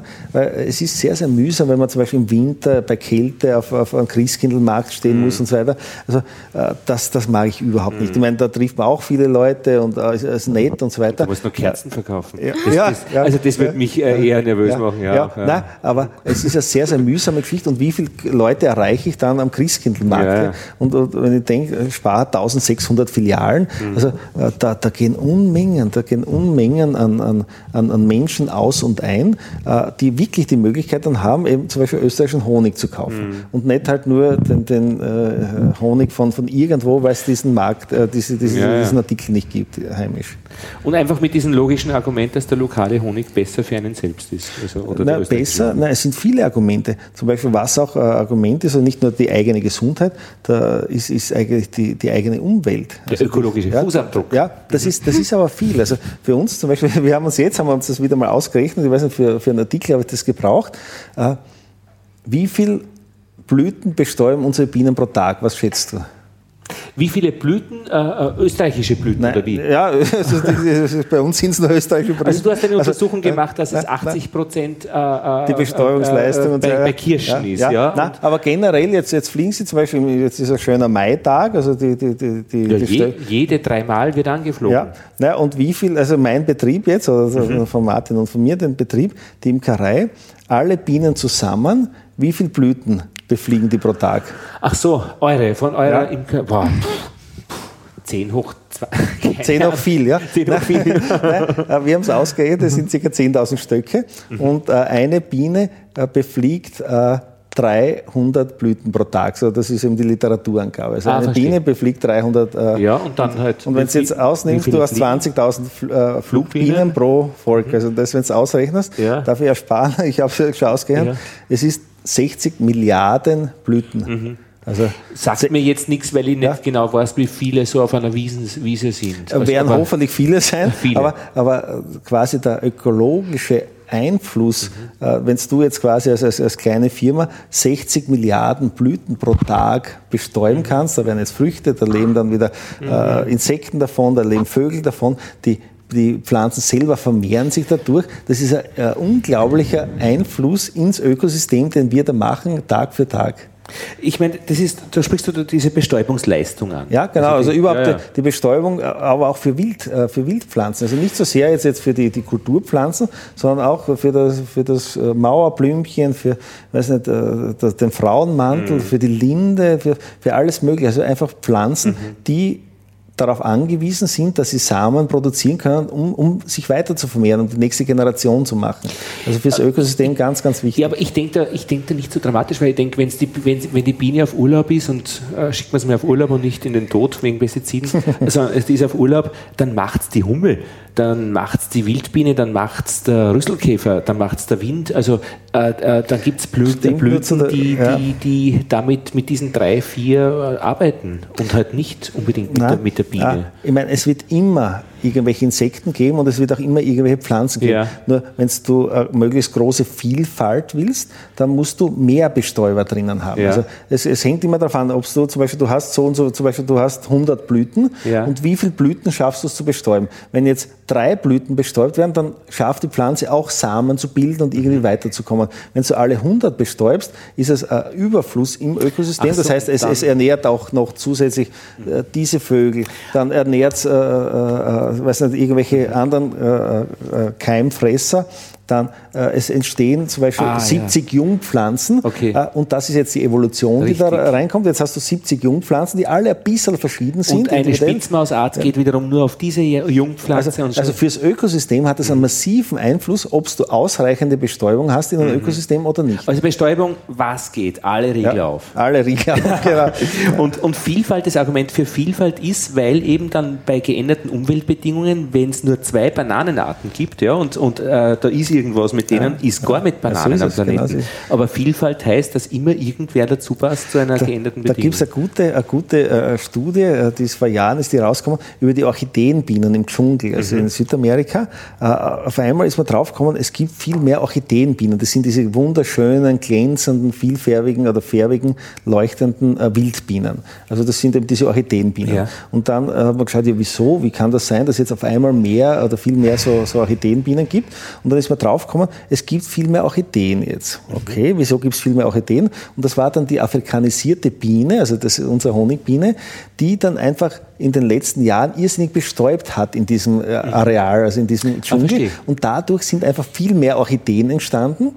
Und dadurch, dass mehr Orchideen waren, haben sie die, die, äh, die Prachtbienen entwickeln können. Ja. Also man hat das ganz schön, also diese Evolution. Und das geht dann auch schnell. Ja, ganz schnell. Also man hat das wunderbar nachweisen können, dass, das, dass dieser Einfluss aufs Ökosystem ist. Also da gibt es viele, viele mhm. Beispiele dafür. Maja, magst du Kakteen? Mhm. Als Pflanzen. Sind die dir sympathisch? Ich mag sie gern und ich wünsche mir auch einen Kaktus. Die Oma, die Oma hat. Ausgehen zu die Oma hat einen Kaktus, die wollte ihn, die hat ihn mir geschenkt, so einen kleinen Kaktus, der wie eine Blüte ausschaut, diese weiß, diese weiß-grünen, dunkelgrünen. Und dann haben wir den jedes Mal bei der Oma vergessen. Und diesmal möchte ich ihn mitnehmen. Und die Oma hat gesagt, wenn wir wollen, ähm, kann sie schauen, ob sie noch einen, Kakte ähm, noch einen kleinen Kaktus hat. Weil die hat auch so einen riesigen Kaktus, aber der hat keine Stacheln mehr. Ja, ja die werden oft sehr alt. Ja, und, und die werden auch sehr riesig. Die Nachbarin von meiner Mama, äh, von meiner Oma, die hat ähm, bei einem ähm, draußen bei der Tür, da hat sie, bei der, da hat sie voll viele Kakteen, die schauen wunderschön aus, solche großen und sowas. Und das gefällt mir voll. Mhm. Ich wünsche mir auch einen, aber Papa hat mir nie einen gekauft. Praktisch, äh, brauchst du nur einen, einen Sackel äh, Kakteensamen organisieren und äh, die wachsen dann innerhalb von ein, zwei, drei Jahren zu richtig kugeligen äh, Dingen und du kannst es in ein kleines Glashaus äh, stellen zum Fenster und das funktioniert sicher. Also wenn du mal das probieren möchtest, ich habe das mal probiert vor ein paar Jahren und die sind jetzt bei uns im Fenster solche, solche und auch sehr vielfältig und echt nett, sind sehr sympathische. Ich weiß aber noch nicht, äh, wie das ist mit Kakteen und Bienen, weil bei uns gibt es ja keine Kakteen. Daher äh, müsste man mal nachschauen. Aber ich weiß, dass ich für die nächsten Bienengespräche Nummer 31 nach Erfurt fahre. Es haben nämlich ein paar Hörer wieder äh, ein bisschen Geld für die Zugfahrkarten rübergeschoben, was immer sehr nett ist. Und die älteste Kakteengärtnerei Deutschlands besuche. Und ähm, der Herr Ulig äh, wird mir einfach alles erzählen, alles Bravo. zeigen. Und seine Großväter haben Expeditionen nach Südamerika gemacht. Buntes Programm und da bin ich sehr gespannt. Und ich bin aber sehr gespannt, wie das wird, ähm, diese Verbindung zu den Bienen und ob es da eine gibt und ob er das weiß. Weil, weil die müssen ja auch alle bestäubt, werden, die Kakteen ja. für die Samen. Und ob das ein Faktor ist, vielleicht bei südamerikanischen Honig. Essen kann man manche Kakteenfrüchte, ja. mhm. die Opuntien. Da gibt es solche ähm, Früchte bei den Kakteen. Als wir in Genau. Das war in Ibiza, gell? Ja. Da gab's, da sind wir zu der Stadt rübergegangen, da gab es ganz viele Geschäfte, aber haben wir nicht gefunden, der Weg war zu lang. Und dort haben wir am Weg dorthin, haben wir ganz viele Kakteen gesehen, also solche riesigen großen mit Stacheln und so. Und da gab es ähm, solche Früchte daran, solche roten Früchte. Genau. Und die hatten auch Stacheln. Ja. Und meine Mutter wollte schauen, ob die weiß sind und hat sich dann Ach, bei einem Stachel gestochen. Und da gibt es wirklich auch interessante Stacheln. Äh, da gibt es Stacheln mit, so wie Häkelnadeln, mhm. die bleiben hängen. Es gibt Stacheln, die so ganz feine Rillen haben, mhm. die bleiben auch hängen. Dann gibt es die ganz feinen Stacheln, ja, die, die, fiesen, die man so wieder schrecklich. Findet. Und es gibt die ganz mörderisch aussehenden, die ja. eigentlich nicht äh, spektakulär sind, weil man es einfach relativ leicht eben, man kann die richtig streicheln, diese Kakteen, ist auch nicht sehr. Ich weiß. So, jetzt, ich glaube, wir haben jetzt eine Runde gedreht. Ich mache jetzt äh, noch einen Blick in mein Buch äh, zu meiner Liste. Ähm, was mir gut gefällt, Stefan, äh, weil ich das so sympathisch finde, dass du äh, junge Imker betreust, die Erwerbsimker werden. Das kriege ich irgendwie mit, also von dort und von da und die haben immer praktisch steht dabei unter Kontakt Stefan Mandl. Finde ich schön. Es gibt auch andere Namen, die dabei stehen. Das finde ich auch schön, dass es einfach wirklich auch ein, ich habe das Gefühl, es ist ein gutes Netzwerk. Ja. Wenn ich in Österreich Imker werden möchte als Erwerbsimker, ich würde mich gut aufgehoben fühlen.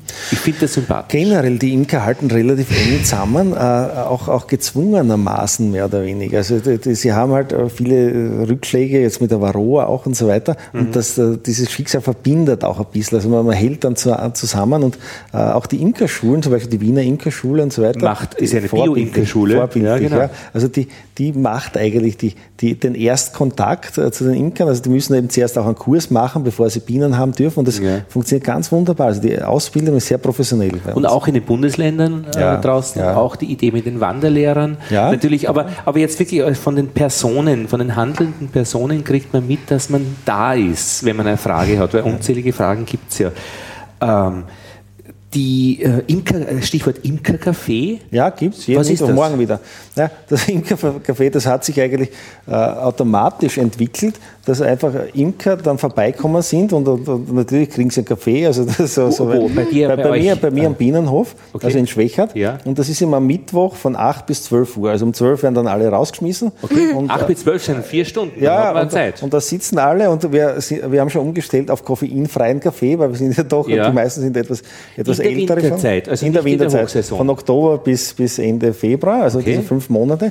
Und so gut wie jeden äh, Mittwoch. Und wer kommt, ist da, also ohne Verpflichtung. Ja. Und wer nicht kommt, der, der, ja, klar, der ist also halt nicht. Also, also, aber ohne Anmeldung, ohne sonst was und jeder einfach reinkommen bei der Tür. Wir sind auch alle bei Tour. Also die Imker Muss man Erwerbsimker sein? Nein, nein. Imker reicht aus. Äh, das ist auch interessant, diese Unterscheidung Erwerbsimker, Imker. Zum Beispiel, wir sind ja Teil der Landwirtschaft. Ja. Und äh, niemand wird zum Beispiel ein, ein Landwirt in, ja. in, in Erwerbsimker und Neben- äh, oder, oder, oder Hobby, Hobbylandwirt unterscheiden. Weil jemand, der weiß nicht, fünf Hektar hat oder so, der arbeiten geht, ist ja auch kein Hobbylandwirt, okay. sondern ist ein Nebenerwerbslandwirt. Und bei uns Imkern hat sich das aber so eingespielt, dass mhm. das ein Hobby-Imker ist. Aber das ist ein Nebenerwerbs, ja, ein Nebenerwerbsimker, weil der hat genauso den Lebensmittelinspektor, der muss sich auch an die Gesetze halten, was das Etikettieren, was die mhm. Hygiene betrifft. Also der hat alle Auflagen, die der Landwirt quasi hat, mhm. hat, hat er genauso, auch wenn er Nebenerwerbslandwirt ist. Also das, das, ich glaube, das soll man nicht so abschätzig, okay. das ist nur der Hobby-Imker oder so, der hat genauso alles zu machen wie der, wie der Berufsimker. Das ist auch ein Stichwort äh, für diese Vor vorwissenschaftliche Arbeit für die äh, Schüler. Ich finde das Wort vorwissenschaftlich nicht gut, ja, es ist eine wissenschaftliche richtig, Arbeit. Ja, ja. ich mache auch den Fehler immer. Jetzt ja. glauben die Leute immer äh, vorwissenschaftlich, man muss nur halbwissenschaftlich machen. Was ein ja, halbwissenschaftlich. Na, es gibt ja. nur wissenschaftlich so, praktisch so, äh, und mit vor war gemeint, dass es eine wissenschaftliche Arbeit ist vor den großen Arbeiten an der Uni, Masterarbeit oder, oder Dissertation. Aber die Leute, also das ist eben, ja, der Name ist, ist nicht perfekt. Ja, ist Nein, nicht perfekt, das muss man noch dran arbeiten.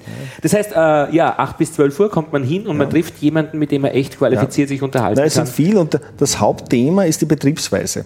Also die, die, die Vereinssachen, das ist überhaupt kein Thema. Das interessiert Betriebsweise ist einfach wirklich das. Wie, wie, wie erweitere ich zum Beispiel im Frühling oder, oder äh, wie mache ich einen Ableger, wie machst du das und, und so weiter. Also, dass man da einfach äh, sich austauscht und das ist auch relativ gut. Da kommen sie äh, eigentlich auch von, von Oberösterreich, mhm. Burgenland, also von, von nahezu überall, also sehr viele von Wien natürlich, aber es gibt nicht wirklich eine Konkurrenz, weil ob der das in Oberösterreich gleich macht wie ich, das äh, hat für mich ja überhaupt keinen Nachteil mhm. oder sonst was, sondern das ist für uns Älteren auch immer ein bisschen gut, wenn wir wichtig sein können vor den mhm. Jungen. Also das ist eher, also ich sehe das als Psychotherapiestunde mhm. für uns älteren Imker, dass Junge interessiert sind an dem, was wir machen und für die Jungen ist es, ist es Kommod, dass, dass sie da eigentlich so ein. Coaching kriegen von, von Alten, ja, was klar. nichts kostet. Also und aber auch sich erklären, jetzt auch müssen, ist jetzt äh, zu hart ausgedrückt, aber praktisch seine Betriebsweise auch zu erklären und zu vermitteln. Müssen tut er gar nichts. Müssen wir gar nichts. Aber, aber, meistens ein Imker ist ja so begeistert von dem, was er macht, das ja, sprudelt er raus aus jedem. Also das, das, ist, das hält mir nicht zurück. Das wollte ich noch nachfragen. Fragen. Also hast du gesagt 10.000? Ja. Äh, 10.000 Völker? Ja. Das sind 10.000, das sind 10.000, das sind 100 mal 100,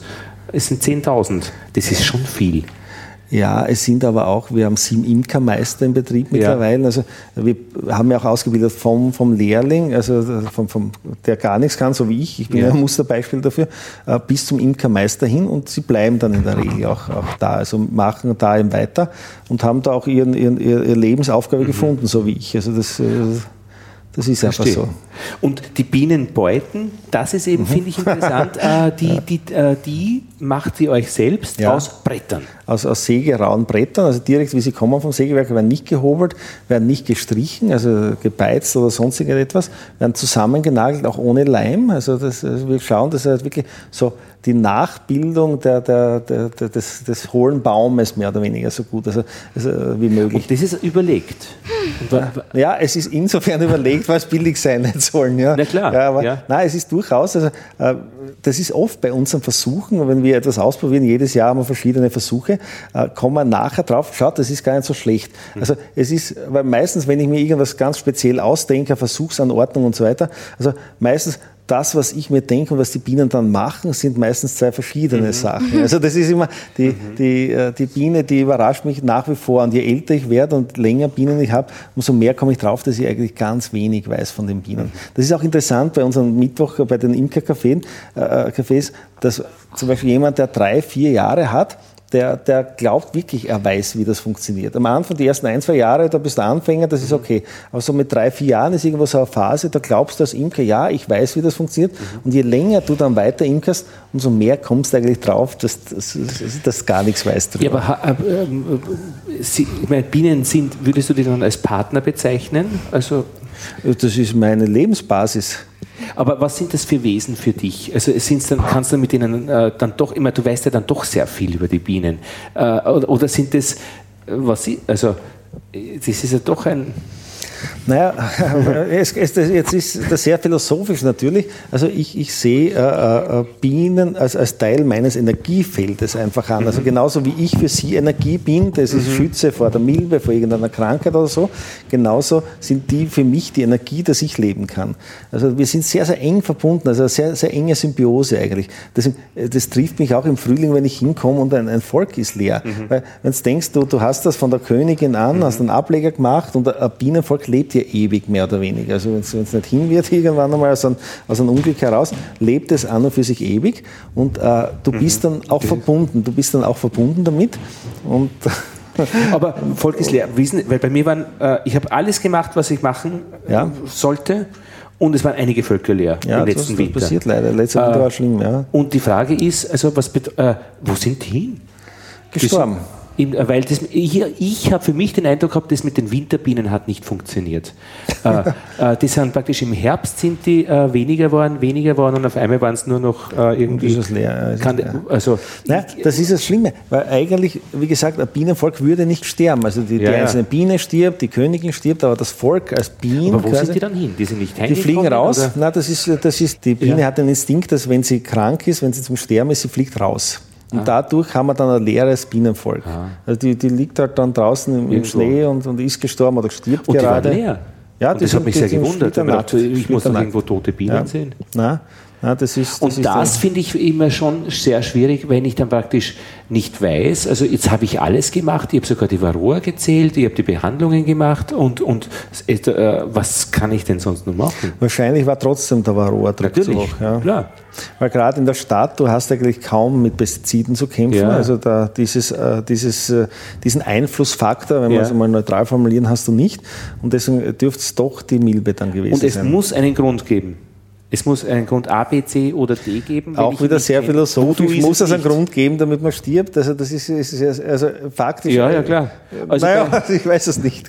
Na, bei unserer Schwiegermutter war es das Rauchen, also die Marlboro. Also was hat Schwiegermutter? Okay.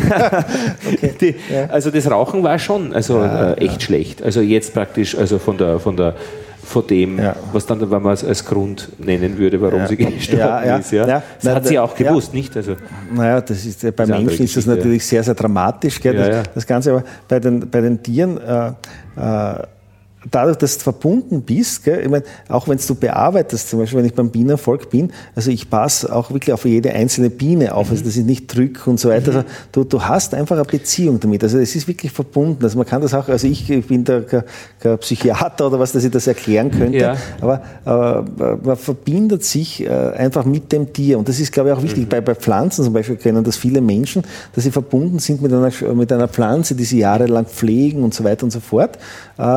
Und man hat auch nachgewiesen, also das, das ist auch messbar, diese, ah, diese, diese Verbindung. Aber das Na, messbar oder nicht, das reicht aus, wenn man es spürt. Ja, also, nein, also nein, aber das also spüren du es als, als Mensch sowieso. Aber äh, und genauso ist es bei den, bei den Bienen. Mhm. Also du, äh, und erst, glaube ich, ab dem Moment bist du auch ein Imker. Vorher bist du halt vielleicht ein Naturliebhaber, der ja, Bienen genau. beobachtet genau. oder irgendwas. Aber Imker, dann musst du wirklich diese, diese Verbindung haben. Zwei Fehler kann ich dir noch erzählen, die spannend waren. Äh, ich habe Wachs ausgeschmolzen, eben ja. wegen der totalen Brutentnahme. Also das mhm, war gut, im, ja. im, Juli, genau. Juli, glaube ich, war das. Ja, genau. Äh, und habe das bei uns im Hinterhof dann gemacht. Wir, unser Haus ist zur türkischen Botschaft äh, ah, schön, angrenzend und das sind so zwei Meter, wo man das machen kann innerhalb kürzester Zeit äh, waren dann die Bienen da. Ja. Äh, und das hat es gesummt und gewurdelt, dass niemand mehr zu den Mistkübeln gehen konnte. Ja. Und äh, unsere Freunde bei der türkischen Botschaft, weil man kennt sich ja, ja also, gut, äh, waren, äh, äh, waren sehr ruhig und haben das nicht besonders bemängelt. Ich habe daraus geschlossen, das ist keine gute Idee, das im Freien zu machen. ich gehe rein in die Garage. worauf ähm, das ganz gut angefangen hat. Allerdings war dann das Problem, äh, dass dann äh, in der Garage, die dann gassenseitig eine Verbindung hat, äh, so ähm, Metallgitter statt Fenster sind zur Straße hinaus, rein, ja. worauf die Bienen einfach von der Gehsteig ja. war nicht mehr passierbar. Das heißt, da war aber dann praktisch die, die, die, die Militärwache vor der türkischen Botschaft, die auch unsere Freunde sind, cool. äh, weil wir sie ja dauernd kennen, ja, äh, haben das irgendwie bemerkt und haben das dann eh schon gewusst, aber äh, alle Leute, die vorbeigekommen sind, ja. haben gesagt, da ist etwas äh, passiert, ja. Auch habe ich gewusst, okay, das ist auch keine gute Idee. habe ich dann diese Gitter zugemacht mit Karton und zugeklebt und das hat sich dann in den nächsten ein, zwei Tagen wieder das dauert dann, ja. Äh, langsam beruhigt. Aber ich habe gewusst, das war alles nicht gut. Ja, das duftet sehr gut, das Wachs. Unglaublich. Das, das, zieht sie direkt an. Ja. Äh, ich meine, äh, und zwei, also das war die, der erste Fehler, also Fehlergruppe. Und die zweite war dann den Trester, der dann überbleibt, mhm. den habe ich dann wieder hinten rausgetragen in den Mistkübel, habe aber nicht bedacht, äh, dass äh, dann dort die Bienen herumfliegen, ja, weil die das auch wieder riechen, beziehungsweise unsere Hausmitbewohner äh, äh in diesen, die dann immer öffnen, die haben da nicht zugemacht. Ja? Also, ja. Das heißt, die haben das immer wieder befüllt, dieses, ja, diese Umgebung.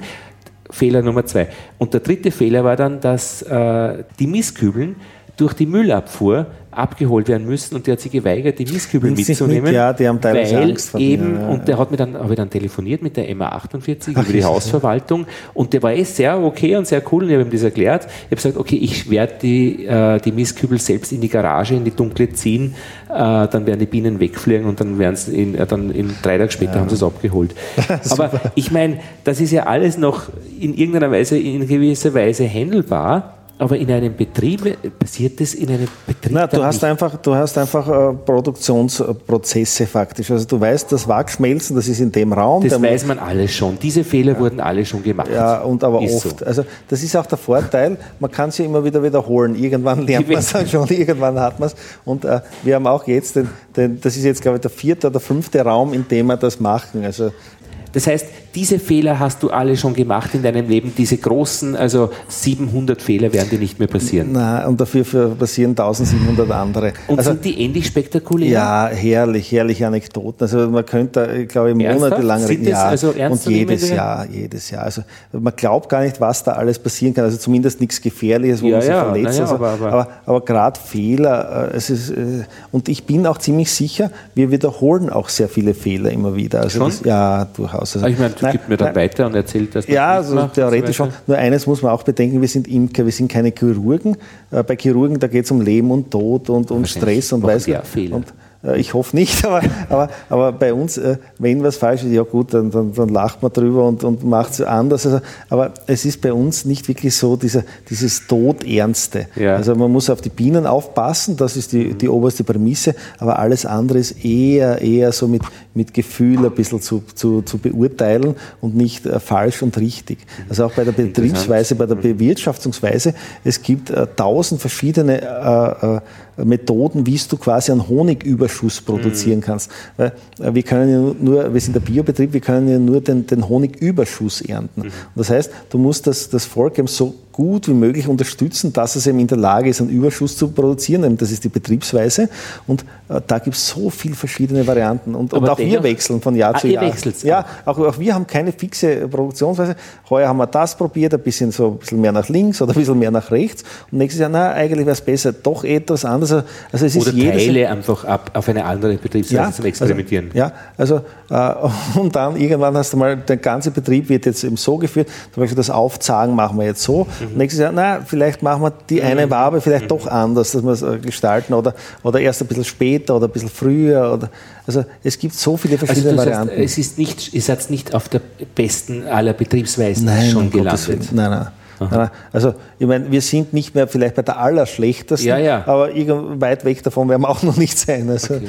also das, ich glaube, das ist auch eine Lebensaufgabe eines Imkers, dass er seine Betriebsweise verbessert und er wird besser. Also die besten Imker sind die, die 80 Jahre haben, also die, mhm. die wirklich seit, seit Kindesbeinen Bienen haben.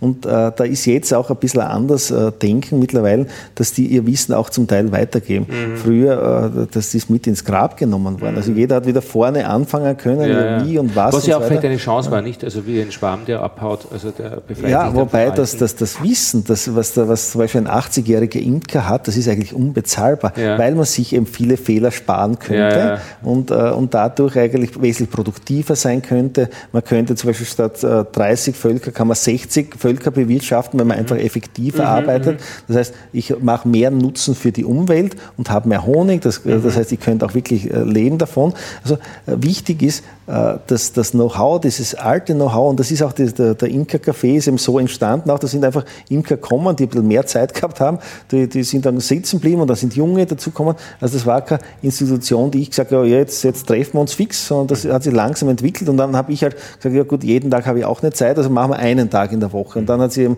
ja, zufälligerweise der Mittwoch. Also, also um diesen Wissenstransfer von den, ja, von den Alten auf die Jungen zu machen, das ist eine ganz, ganz wertvolle mhm. Sache. Was würdest du mir raten? Ähm, ich, ich, das mit dem Verkaufen, äh, das fällt mir schwer. weil es dieses Lernen einfach mir schwerfällt, weil ich äh, nicht genau weiß, wie man es lernt, wo man es lernt, was man lernt. Würdest du mir raten, eher es zu lernen oder würdest du mir raten, sich eher wen zu suchen, der den Honig dann einfach für mich verkauft? Der sinnvollst verwendete Honig ist der, den du mit deiner Familie weg isst. Das machen wir sowieso. Also, also da, jede Menge. Ja, also ich und auch. Bekannte und Verwandte. Ja, also äh, das ist, mit. Und wenn es noch mehr, dann bist du schon erfolgreicher Imker. Also schon, aber, aber jetzt ist die Frage praktisch, äh, wie, also verkaufen lernen oder jemanden geben? Sehr schwierig, sehr schwierig. Okay, also, oder wovon also, hängt das ab? Äh, wir haben, wir haben den Fehler eigentlich gemacht, in den Großhandel zu liefern vorher. Wir haben, äh, vor ein paar Jahren noch war das, wir haben 3,50 Euro pro Kilo mhm. bekommen. Also für österreichischen bio Ja, davor wird man ja. gewarnt. Also ja. eigentlich soll man also, nicht jemanden anderen geben. Nein, das war das Problem, das war unter unseren Produktionskosten. Ja, und äh, das, das, das war katastrophal. Also da, da hast du dich irgendwie bemüht und so weiter. Und das war unter den Produktionskosten. Mhm. Und äh, also äh, Anderes kann verkaufen äh, lernen äh, irgendwo, wo es einen Sinn macht. So du musst aber rechnen, jetzt wenn du schaust, wenn du dich hinstellst mit einem Marktstandel irgendwo, ja, eben, ja. dann, dann mach, ja, mach auch einmal so eine Kostenrechnung. Äh, genau. Äh, wie viele Stunden brauchst du? Du brauchst ein Auto, du brauchst ein Fahrzeug, du musst die Ware vorbereiten, du genau. musst dann nachbereiten wieder. Qualitätskontrolle, also, ja, es ist, es ist, also äh, man muss das wirklich sich durchrechnen. Äh, manche Imker haben einfach so ein, ein Vertriebssystem, dass sie Bekannte haben, mhm. die äh, Arbeitskollegen und so mhm. weiter. Und in der Regel so viel Honig produzieren wir nicht leider. Also, mhm. Du denkst, das durchschnittliche österreichische Bienenvolk schafft einen, einen Überschuss von 20 Kilo, mhm. vielleicht 25 Kilo, das ist eh schon viel. Ja, und, genau. ja aber da, da, das war schon ein sehr gutes Honigjahr. Und äh, im Endeffekt, dass, dass er, ja, mein, der Österreicher isst im Schnitt nur 1,4 Kilo Honig. Da ist eigentlich das Problem. Also wir essen viel zu wenig Honig, weil es halt immer ein Mangelprodukt war. Also solange es uns Menschen gibt, war Honig ein absolutes Mangelprodukt. Deswegen sind wir es auch nicht gewohnt, wirklich in größerer Menge in unseren Rationen drinnen zu haben. Also das ist jetzt ein reiner Luxus eigentlich der Imkerfamilien, dass die nicht, nicht eineinhalb Kilo jetzt, jetzt pro Jahr essen, sondern eher pro Monat schon. Mhm. Und äh, also uns tut sehr, sehr gut. Also mhm. das, äh, das, ist einfach ein, ein, Luxus, den man immer als Imker hat und auch die anderen Imkerprodukte, also Bienenprodukte, wenn man schaut, mhm. Blütenpollen zum Beispiel. Also wir, wir sammeln auch Blütenpollen. Mhm. Das haben wir vor ein paar Jahren angefangen. Herrlich. Mhm. Also das ist, ist in der Blütenstaub, der, der eben gesammelt wird die, die von, dem, äh, von den Pollenhöschen und äh, ins Joghurt reingemischt. Das ist ein ja, richtiger ja. Jungbrunnen. Also ja, das ja. Ist, ist, herrlich. Meinen Bruder habe ich gefüttert damit. Also der ist auch so ein Versuchskaninchen, der ist zwei Jahre älter als ich. Und der hat äh, Blütenpollen essen müssen, also in Joghurt. Und äh, der hat keine grauen Haare mehr gehabt. Der, der hat wirklich dunkle Haare wieder bekommen. Ja, der war schon ziemlich weiß. Und äh, ja, wir, wir sagen, aber, das war wegen einem Pollen, also vielleicht hat er sich gefärbt. Nein, aber, aber wirklich, also es, es, es ist gut für, für unseren Körper einfach. Aber Antwort für mein Problem hast du mir jetzt keins gegeben. Nein, ich habe ich keine. Weil du keine hast. Ja. Okay, auch, auch eine Antwort. Ja. ja. ja. äh, da muss ich eine, äh, mit wem reden dann wahrscheinlich. Ja. Nein, äh, im Endeffekt, du musst schauen, wie viel Energie und Zeit ja, genau. du hineinstecken willst. Okay. Du hast jetzt die Varianten, entweder die Energie hineinzustecken, indem du mehr Bienenvölker hast, oder die Energie, die du zur Verfügung hast, in, ja. die, in, den, in den Verkauf zu stecken. Gell? Also, äh, ist möglich. Gut, ein schönes Wissen ist auch recht. Ah. Äh, Stefan, wir haben eine Runde gedreht in äh, deine Welt, in unsere Welt, in unsere gemeinsame Welt. Äh, und die Maya ist jetzt schon ihre Zähneputzen in Richtung Bett, wie sich's gehört um diese Zeit, weil es ist nämlich jetzt schon gegen neun, ist zu befürchten, oder? Und morgen ist Schule. Ähm, ja, schön war's. Danke, Hat danke, war gefreut. wunderbar. Also wir könnten wahrscheinlich tagelang weiter reden. Ja, aber ich glaube, äh, dank deiner Hilfe haben wir jetzt auch einen Einblick bekommen, in welche Richtung sich äh, eine Imkerei entwickeln kann.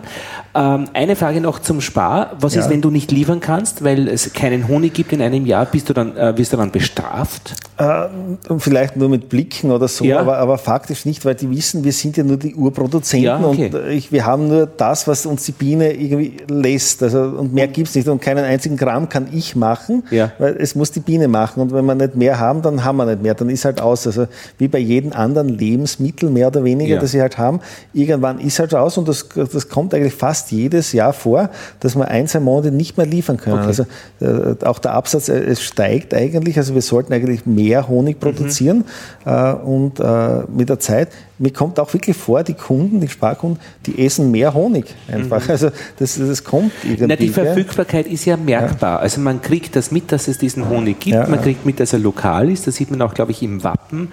Äh, ja, ja, im. Im, ja. Äh, im Etikett und das Etikett ist wichtig. Ja.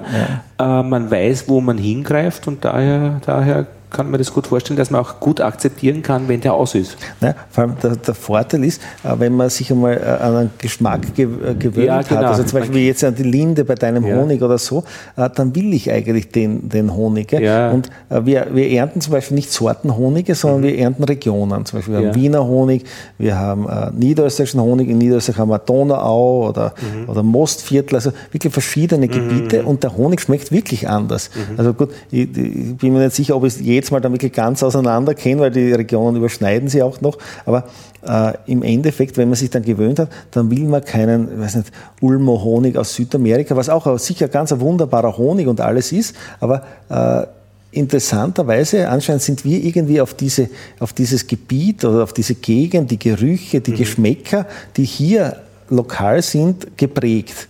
Also das, äh, zumindest ist das jetzt meine Theorie. Mhm. Und äh, dadurch schmecken uns die regionalen Lebensmittel auch wesentlich besser, weil wir halt von Kindesbeinen an oder vielleicht sogar von früher, also von, von der Vorgeschichte her, von unseren Vorfahren, wir sind geprägt auf diese Lebensmittel und auf diese Geschmäcker.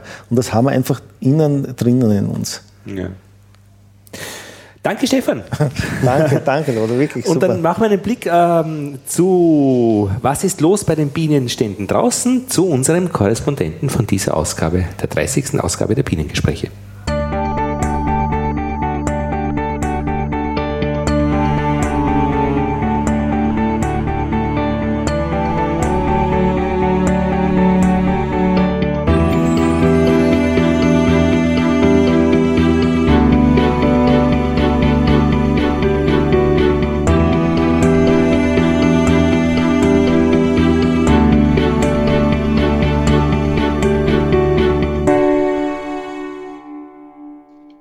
Hallo, hallo. Ja, hallo, Manuel hier. Hallo Manuel, Lothar spricht hallo, hallo. aus Wien. Grüß dich. Ja, hallo. Manuel, bei euch in Bergen hat es jetzt in Norwegen 11 Grad Regen. Es wird dann ein bisschen kälter, äh, 6 Grad, 5 Grad nächste Woche. Ist das so euer Klima? Ja, 5, 6 Grad, das ist so der Standardwinter in Bergen, würde ich fast sagen. Ja. Von Norwegen würde man jetzt denken, das ist da hoch im Norden und super kalt und viel Schnee. Mhm. Im Großteil Norwegens ist es aber auch so, aber Bergen ist ein bisschen speziell, dadurch, dass wir hier direkt an der Küste liegen, ja. kriegen wir hier den Ausläufer vom Golfstrom ab und das heißt, das Meer heizt zu viel. Das heißt, im Bergen selber, in der Stadt ist es relativ mild und relativ regnerisch. Also Bergen ist bekannt dafür, dass es so viel regnet. Wir haben hier im Schnitt 250 Regentage im Jahr. Ja. Und fast oh. ja, 2400 Millimeter Regen ungefähr, die hier im Jahr runterkommen. Und das liegt alles am Meer und am Golfstrom. Sobald man aber eine Stunde in die Berge reinfährt, dann sieht es schon wieder ganz anders aus. Dann kommt das alles als Schnee runter. Aber hier direkt auf Meereshöhe an der Küste ist es auch im Winter regnerisch und mild. Es kann schon mal vorkommen, dass es zwei Wochen minus 10, minus 15 Grad hat. Mhm. Passiert jeden Winter mal, aber es ist nicht der Standard, dass jetzt drei Monate Schnee liegt. Aber Winter ist jetzt noch, von Winter ist jetzt noch nicht die Rede. Wir haben jetzt, ähm, ja, 25. Oktober. Oder ist das schon jetzt eigentlich dann bald der Fall, dass es dann auch kalt wird, dann zumindest im Landesinneren? Ja, in den, äh, ich hätte geguckt, weil wir von der Firma oben eine Hütte in den Bergen stehen haben, äh, was da los ist. Und da liegt jetzt schon Schnee. Also da kam letzte Woche der erste Schnee runter. Da sind jetzt so knapp unter 0 Grad. Das heißt, in den Bergen hat der Schnee schon angefangen. Ah, ja. Ohne Winterreifen kommt man schon nicht mehr nach Oslo rüber von Bergen. Okay. Jetzt bist du ja Imker und deswegen sind wir auch in Kontakt gekommen. Und da ist es natürlich sehr interessant zu fragen, wie kann man unter diesen Bedingungen bei euch, bei dir, imkern? Ja, es ist nicht ganz einfach. Also der Regen ist tatsächlich das größte Problem. Mhm. Es ist relativ nass. Es hängt aber auch stark vom Jahr ab. Also ich bin jetzt seit knapp fünf Jahren hier und die Schwankungen waren groß. Also wir hatten einen Sommer, da hat drei Monate lang die Sonne geschienen und waren um die 20 Grad. Also normaler Sommer sind bei uns hier um die 20 Grad, dann ist schon relativ gut. Es sind mal Mitte 20, das ist die 30 Grad erreicht, das ist schon relativ selten. Dann hat man aber auch einen Sommer wie dieses Jahr, also dieses Jahr war der regenreichste Sommer seit den 60ern mhm. und es hat Juni, Juli, August eigentlich die meiste Zeit geregnet. Also wir hatten auch einen Rekord im Juni, da hat 26 Tage am Stück geregnet, was dann, das gerade im Juni, wenn es mit den Bienen richtig losgeht ja. und draußen die Himbeeren blühen und wenn es dann 26 Tage am Stück regnet und man zufüttern muss, das ist dann natürlich schon ärgerlich. Aber ja, der Regen ist tatsächlich das größte Problem, was wir haben. Mhm. Wie viele Völker hast du denn? Ich habe zwölf Völker hier stehen. Das ist ja schon Arbeit. Das ist schon Arbeit, ja. Aber ich habe Glück, meine Standorte, also ich habe die Hälfte der Völker bei meiner Arbeit direkt hinterm Büro, da ist so ein kleines Waldstück. Da stehen sechs Völker und die anderen Völker stehen bei mir hier direkt neben der Wohnung. Mhm. Äh, das heißt, ich habe jetzt keine große Anfahrtszeit, ich kann das nebenbei machen, je nachdem, wie das Wetter passt. Und das ist auch immer das Problem. Also es ist nicht so leicht unter den Bedingungen, wenn man sich vornimmt, okay, am Donnerstag gucke ich in die Bienen rein, sondern man muss sich immer nach dem Wetter richten. Mhm. Und ja, nicht ganz einfach. Wenn das Wetter dann passt, dann muss man halt alles liegen lassen und sich dann um die Bienen kümmern. Du bist Luft- und Raumfahrttechniker, bist deswegen auch nach Bergen gekommen, weil du dort arbeitest. Wie bist du auf Bienen gekommen? Ich habe, bevor ich nach Bergen gekommen bin, habe ich ein halbes Jahr am Bodensee gelebt.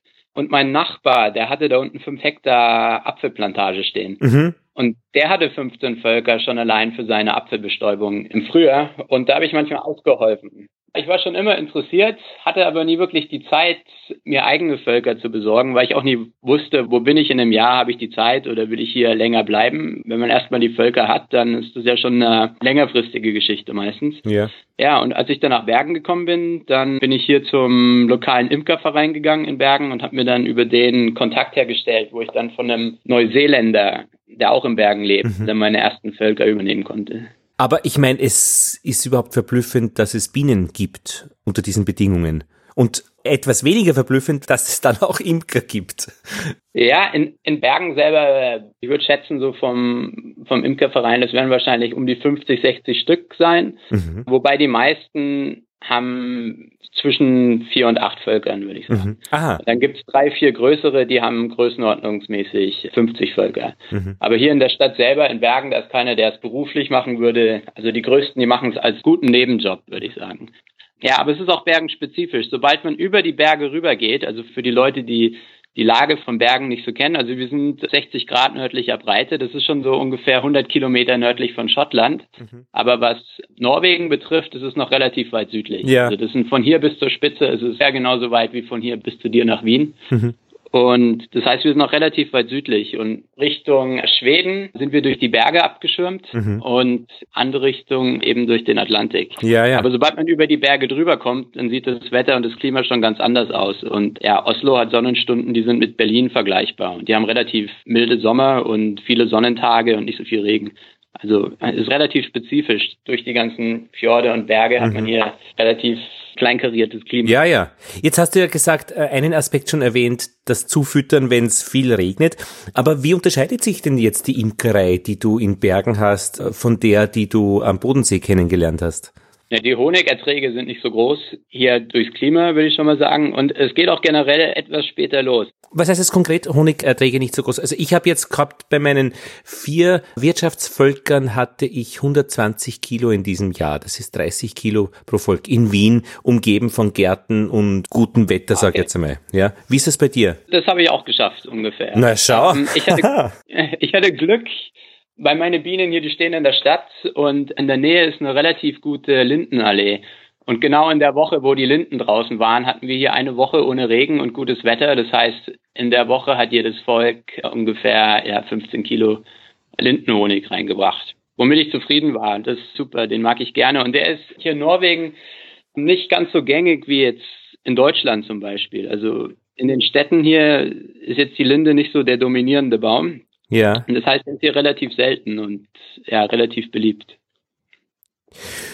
Ja, aber wie ist die Imkerei dann unterschiedlich? Geringere Honigerträge zufüttern unter Umständen? Es geht ein bisschen verzögert los. Also es ist jetzt zwar relativ mild, aber wenn ich so im April zum Beispiel nach Deutschland fahre zum Besuch, dann ist da schon relativ viel los, würde ich sagen. Ich winter hier, also dieses Jahr habe ich erst Mitte, Ende April ausgewintert. Mhm. Ich weiß nicht, wann geht es bei euch los in Wien? Naja, früher? das ist dann doch schon, also früher, ein Monat sicher, auf alle Fälle früher, äh, wenn nicht schon irgendwas im Februar los ist, wenn das Wetter passt. Also, aber März ab, auf alle Fälle, ja, freilich. Ja, okay. Mhm. Ja, März ist bei uns noch ein bisschen früh.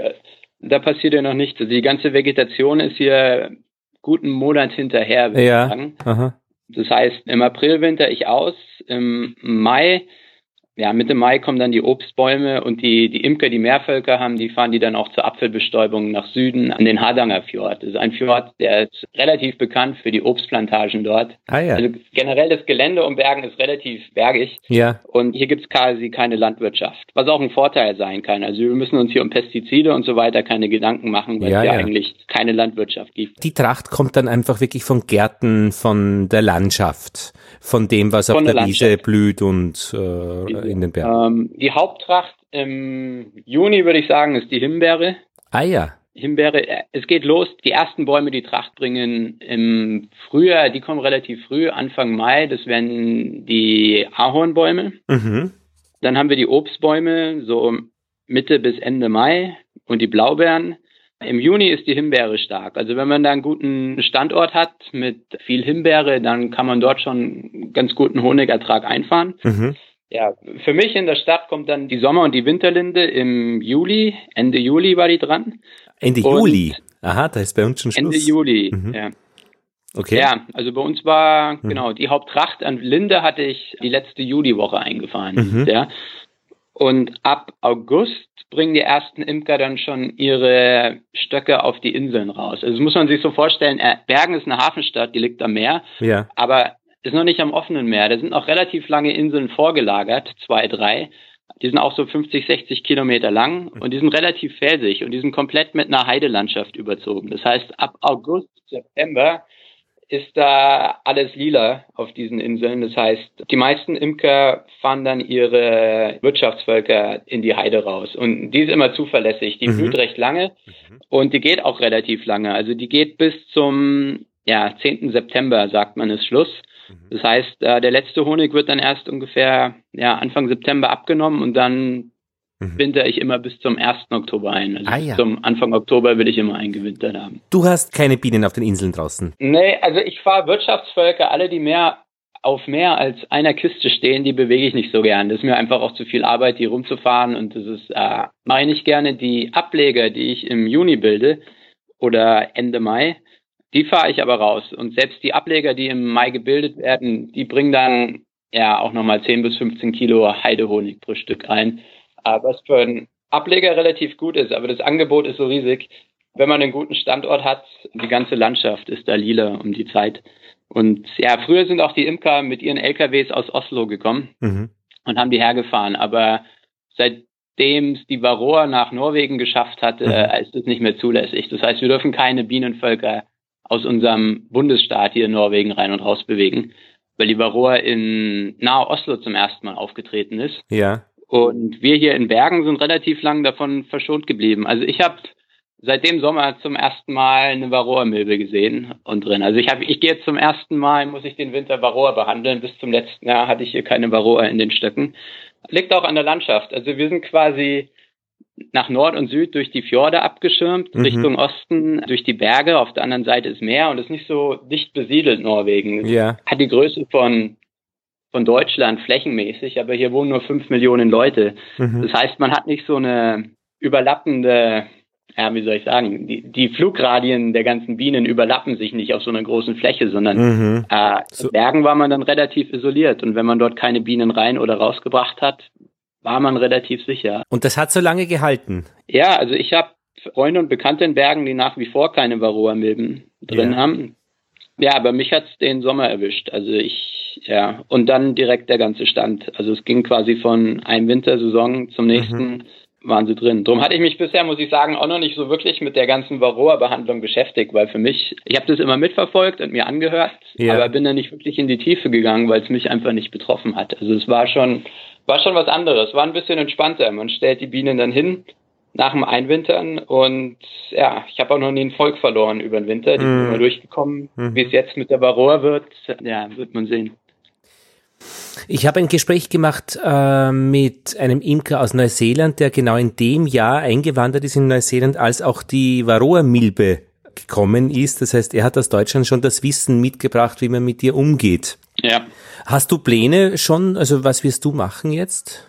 Ja, wir werden mit der Oxalsäure behandeln, Ende Dezember. Also ich bin nicht der Erste, den sie erwischt hat. Da sind schon einige, die beschäftigen sich hier in Bergen schon länger damit. Mhm. Und bisher kommt man mit einer Behandlung ganz gut aus.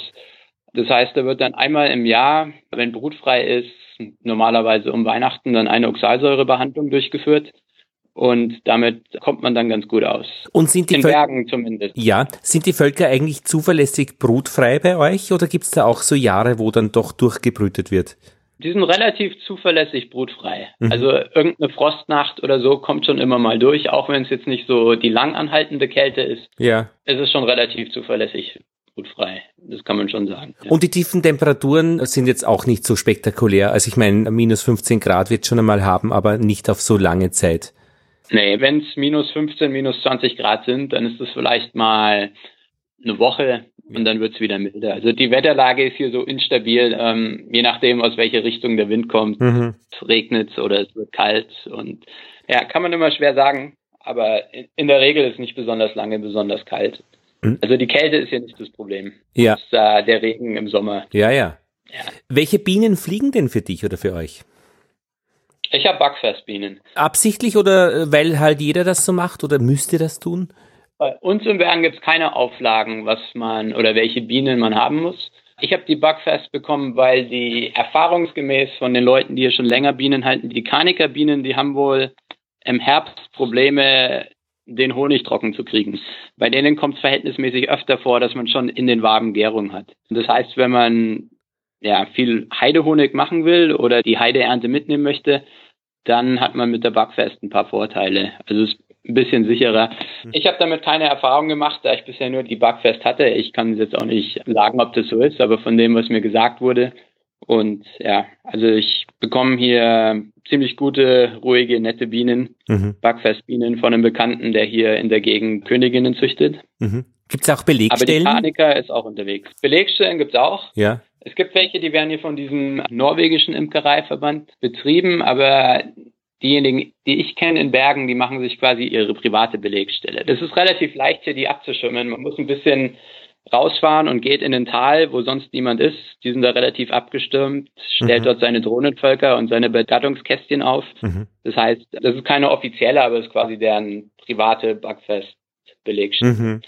Aber es gibt auch schon welche vom, ja, die dunkle Biene, die ja ursprünglich ja. heimisch ist hier oben im Norden. Ja. Ähm, die wird ja auch gehalten. Und da gibt es auch Programme vom norwegischen Imkereiverband, um die ein bisschen zu pushen und ein bisschen wieder gängiger zu machen. Die war ja Thema in unserer letzten Ausgabe der Bienengespräche, die dunkle Biene, von österreichischer Seite her besprochen. Und da gibt es ja, auch eine Belegstelle. Hatte ich mir angehört. Ja, super.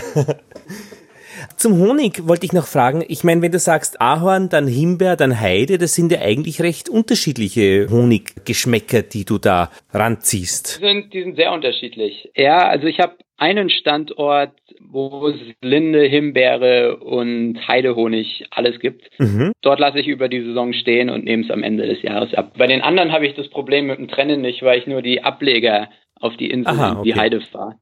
Aber es ist auch ein bisschen ein Problem. Ich weiß nicht, ob du schon mal mit Heidehonig zu tun hattest. Der ist so Gelee-artig und der klebt in den Waben fest. Das heißt, wenn man die entdeckelt und schleudert, mhm. da passiert nichts. Die kommen da nicht raus. Man braucht diese Honiglösner. Die sehen aus wie so ein Nagelbrett und haben halt einen so einen Stift, der in jede Zelle passt. Da werden dann die Rahmen eingespannt und von jeder Seite einmal so angestochen. Mhm. Dadurch bricht man die Oberflächenspannung und zieht den Honig wie so ein Faden so leicht raus. Aha. Und wenn man ihn dann schleudert, dann kommt er relativ gut raus. Ohne geht's nicht. Das heißt, es ist ein bisschen aufwendiger, den rauszukriegen. Und ähm, ja, aber es ist ein Riesenunterschied jetzt zum Lindenhonig. Der, der Heidehonig, der ist relativ ähm, deftig und kristallisiert auch relativ schnell aus. Und die Himbeere? Die Himbeere ja, die ist ein bisschen, die ist ein bisschen leichter und fruchtiger. Ich würde sagen, schmeckt wie ein ähm, typischer Sommerhonig in Deutschland oder in Österreich, würde ich sagen. Und ja, von der Linde, vom Standort, da kriege ich eigentlich reinen Sortenhonig, weil wenn es gut läuft, dann machen die den Honigraum relativ schnell voll und dann nehme ich ab mhm. und ja, setzt dann wieder auf. Der ist relativ würzig und leicht und der kristallisiert nicht so schnell aus. Also ich, ich rühre auch keinen Honig an, ich fülle ihn so ab, wie er ist. Mhm. Und ähm, ja, der Heidehonig, der kristallisiert relativ schnell aus. Es wird auch gesagt hier, dass man den nicht drin lassen soll über den Winter, weil er so mineralstoff- und nährstoffreich ist, dass die Bienen häufiger einen Reinigungsflug ja. benötigen würden. Also das ist ein mhm. bisschen belastender für die Verdauung. Mhm. Darum wird hier empfohlen, wirklich den Heidehonig komplett rauszunehmen Ende mhm. des Jahres und dann mit Zuckerlösung aufzufüttern. Was machst du denn mit dem Honig? Ein Teil nehme ich selber und einen Großteil verkaufe ich. Und wie machst du das? Wie verkaufst du? Ich kriege relativ viel durch Freunde und Bekannte und so weiter weg. Also hier gibt es so ein paar in dem Stadtteil, wo ich die Bienenstöcke stehen habe, gibt es so ein paar so Stadtgärten da ist er relativ beliebt. Die nehmen immer relativ viel Honig ab. Mhm. Es gibt einen Laden in der Stadt. Das ist so ein ähm, Zero Waste Shop, so ein verpackungsfreier Laden. Ich weiß nicht, gibt es in Wien bestimmt mittlerweile auch. Die tauchen ja gerade überall auf. Und ja, da gibt es eine in der Stadt und an die liefere ich auch Honig. Das mhm. heißt, ich habe einen Laden und ein Café, die mir Honig im Glas abnehmen und den Rest, der war immer in der Menge, dass ich ihn bisher noch ganz gut so unters Volk bringen konnte. Mhm. Es gibt einen so einen Markt im Jahr, da stelle ich mich dann immer noch dazu. Okay, magst du das gerne?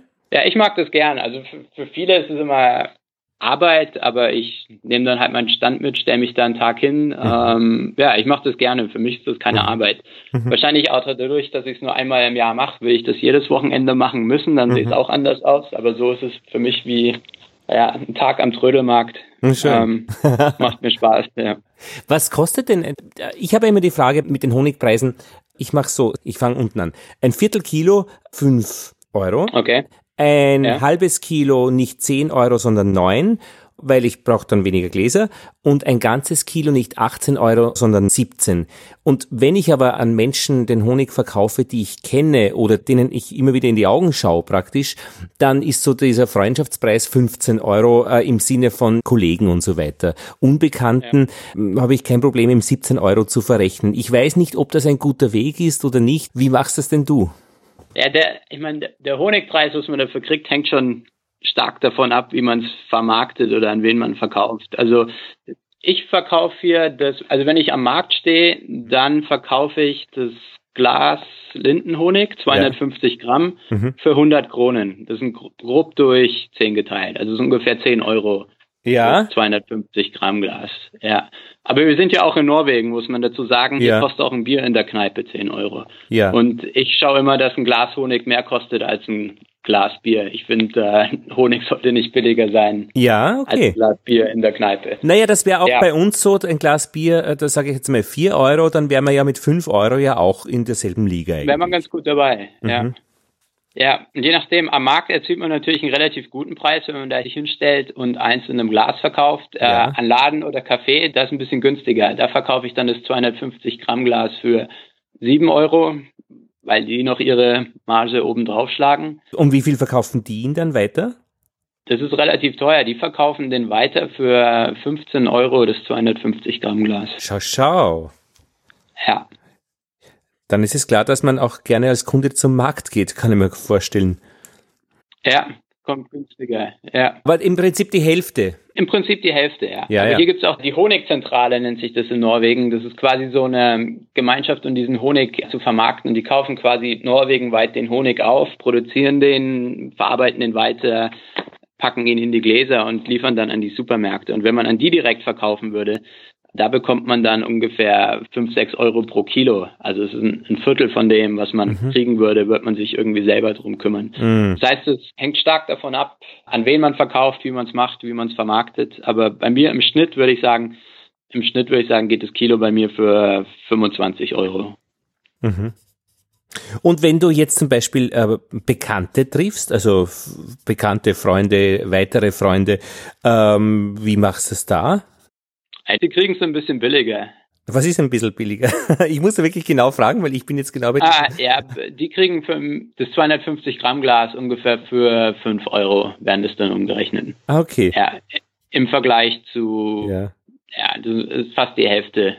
Ja, Wobei, Schon. das Aha. ist, was ich verlange. Die meisten zahlen dann freiwillig mehr als Unterstützung und ah, geben noch einen Zuckerzuschlag oder so sonst drauf. Ja. Aha, okay. Ja, es ist ja ein, ein zart verwobenes System. Also äh, wer wie viel von wem und was sonst eben ähm, ähm, dann wieder als Austausch wieder gebracht wird. Und am Land ist es bei uns ja in Österreich ja ganz, ganz verbreitet, dass eben der Honig nicht viel kostet, dafür aber der Imker dann auch einmal den Auspuff repariert bekommt äh, für ja. günstigere Tarife und so weiter. Naja. Hast du schon, hast du schon eingetauscht, ja? Nein, ich nicht persönlich, aber ich weiß, also am, am Land ist es einfach, wären, wären so diese Stadtpreise, die wir verlangen für den Honig, einfach schon obszön ähm, ja. äh, zu verlangen. Ist so, ja. Aber dafür gibt's eben diese Austauschgeschäfte am Land. Na sehr gut. Manuel, ich glaube, wir haben eine Runde gedreht jetzt. Das war's relativ grob, ja. Und das Jahr ist nichts mehr zu machen. Jetzt hoffe ich, dass es mit der Varroa über den Winter gut hinhaut und dann geht's im April wieder weiter. Ja, genau. Und bis dahin ist Pause und äh, die Rähmchen werden dann gedrahtet oder kaufst du die fertig ein? Die kaufe ich ein. Also ich kaufe die, die Rähmchen, aber drahten tue ich selber. Ich, okay. ich nagel hier selber zusammen, draht die ein. Ah, so. Was noch, noch ein großer Vorteil ist in Norwegen, ist, hier gibt's nur ein Maß. Also ich habe mich mal, als ich das letzte Mal in Deutschland war, in so einem Imkereiladen angeguckt und mhm. es wäre komplettes Chaos mit diesen kompletten verschiedenen Aha. Maßen und Kistengrößen. Hier ist relativ einfach. Hier gibt's eine Rähmchengröße, eine Kastengröße und das war's. Ja. Hat der einen Namen? Ich weiß nicht. Im Ausland heißt es einfach immer nur das skandinavische System. Äh, hier in Norwegen haben die keinen Namen dafür, weil es einfach nur das einzige ist, okay. was es hier gibt. Ja. Deswegen hat es keinen eigenen Namen. Deswegen braucht es keinen Namen, das ist klar. Ja, Rähmchen. Hm. Bienenrahmen, Rähmchen hat halt die Maße, ja. Was heißt ein Rähmchen auf Norwegisch? Ah, Ramme. Und die Beute? Die Bienenbeute? Äh, Biküber. Also es sind quasi ein Bienenkubus quasi, ja. Norwegisch, wenn man ja schon Englisch und Deutsch kann, dann ist Norwegisch nicht mehr so weit weg. Also ich glaube auch, wenn man sich so norwegischen Text durchliest, wird einem schon, werden einem relativ viele Worte schon bekannt vorkommen. Vielleicht, wenn man auch laut liest, dass man auch irgendwie den Klang hört, dann, dass man ja. ein bisschen andocken kann. Und äh, zwei, ein, einen geteilten Brutraum, also auf zwei. Ich habe zwei Bruträume und dann ja, maximal eine Honigkammer oben drauf stehen. Also ich hatte noch nie die Situation, dass ich hier in Bergen mehr gebraucht habe. Aber es gibt Imker in Bergen, die fliehen vor dem Wetter. die fahren die Bienen nur eine Stunde raus in die Berge in so ein Tal und mhm. da sind es auch im Sommer 24 Grad und Sonnenschein. Und mhm. wenn es mit der Himbeere gut läuft, dann machen die auch mal zwei Honigräume mit mhm. Himbeerhonig vor. Mhm. Aber ja, es ist mir zu viel Arbeit, ich mache nicht so gerne, die Bienen bewegen ja. und darum lasse ich die lieber hier stehen und verzichte dann auf den Honig. Manuel, vielen Dank für diesen Korrespondentenbericht aus Bergen aus Norwegen. Ganz eine überraschende ja. Gegend. Super, dass du dich gemeldet hast. Vielen herzlichen Dank. Ja, vielen Dank. Hat mich gefreut. Danke. Tschüss. Ciao.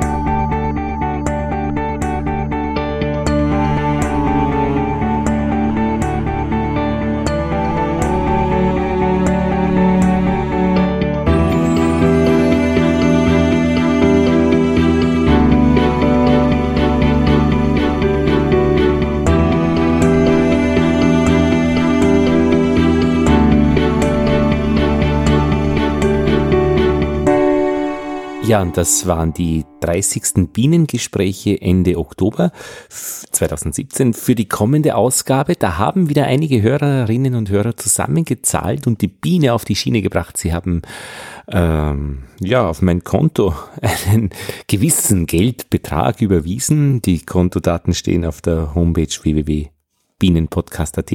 Und mit diesem Geld kann ich nach Deutschland fahren und zwar nach Erfurt in die Kakteengärtnerei Hage. Das ist die älteste Kakteengärtnerei Deutschlands. Das heißt, wir schauen ein bisschen jetzt vom klassischen Trachtgebiet weg oder hin in ein Gebiet, was auch sehr viel mit Umsicht, mit Erkenntnis mit Expeditionen zu tun hat. Die Vorfahren von Ulrich Hage sind schon in die ganze Welt gefahren und haben Expeditionen gemacht, um die Kakteenlandschaft kennenzulernen. Und ich bin schon sehr gespannt, ob es hier auch Verbindungen gibt zur Welt der Bienen, zur Welt der Insekten und was eigentlich Gärtnerei, im speziellen Fall Kakteengärtnerei bedeutet. Ja, ein bisschen über den Tellerrand des Honigs des Honigtopfs dann in den kommenden Bienengesprächen. Die sind schon auf der Schiene praktisch. Ich fahre jetzt hin äh, Ende Oktober, Anfang November und dann wird es nicht lange dauern und die Ausgabe 31 ist dann in der Tür oder im äh, Podcatcher deines Vertrauens. Äh, ja, das war's dann von meiner Seite her aus Wien. Liebe Grüße, Lothar Bodingbauer verabschiedet sich.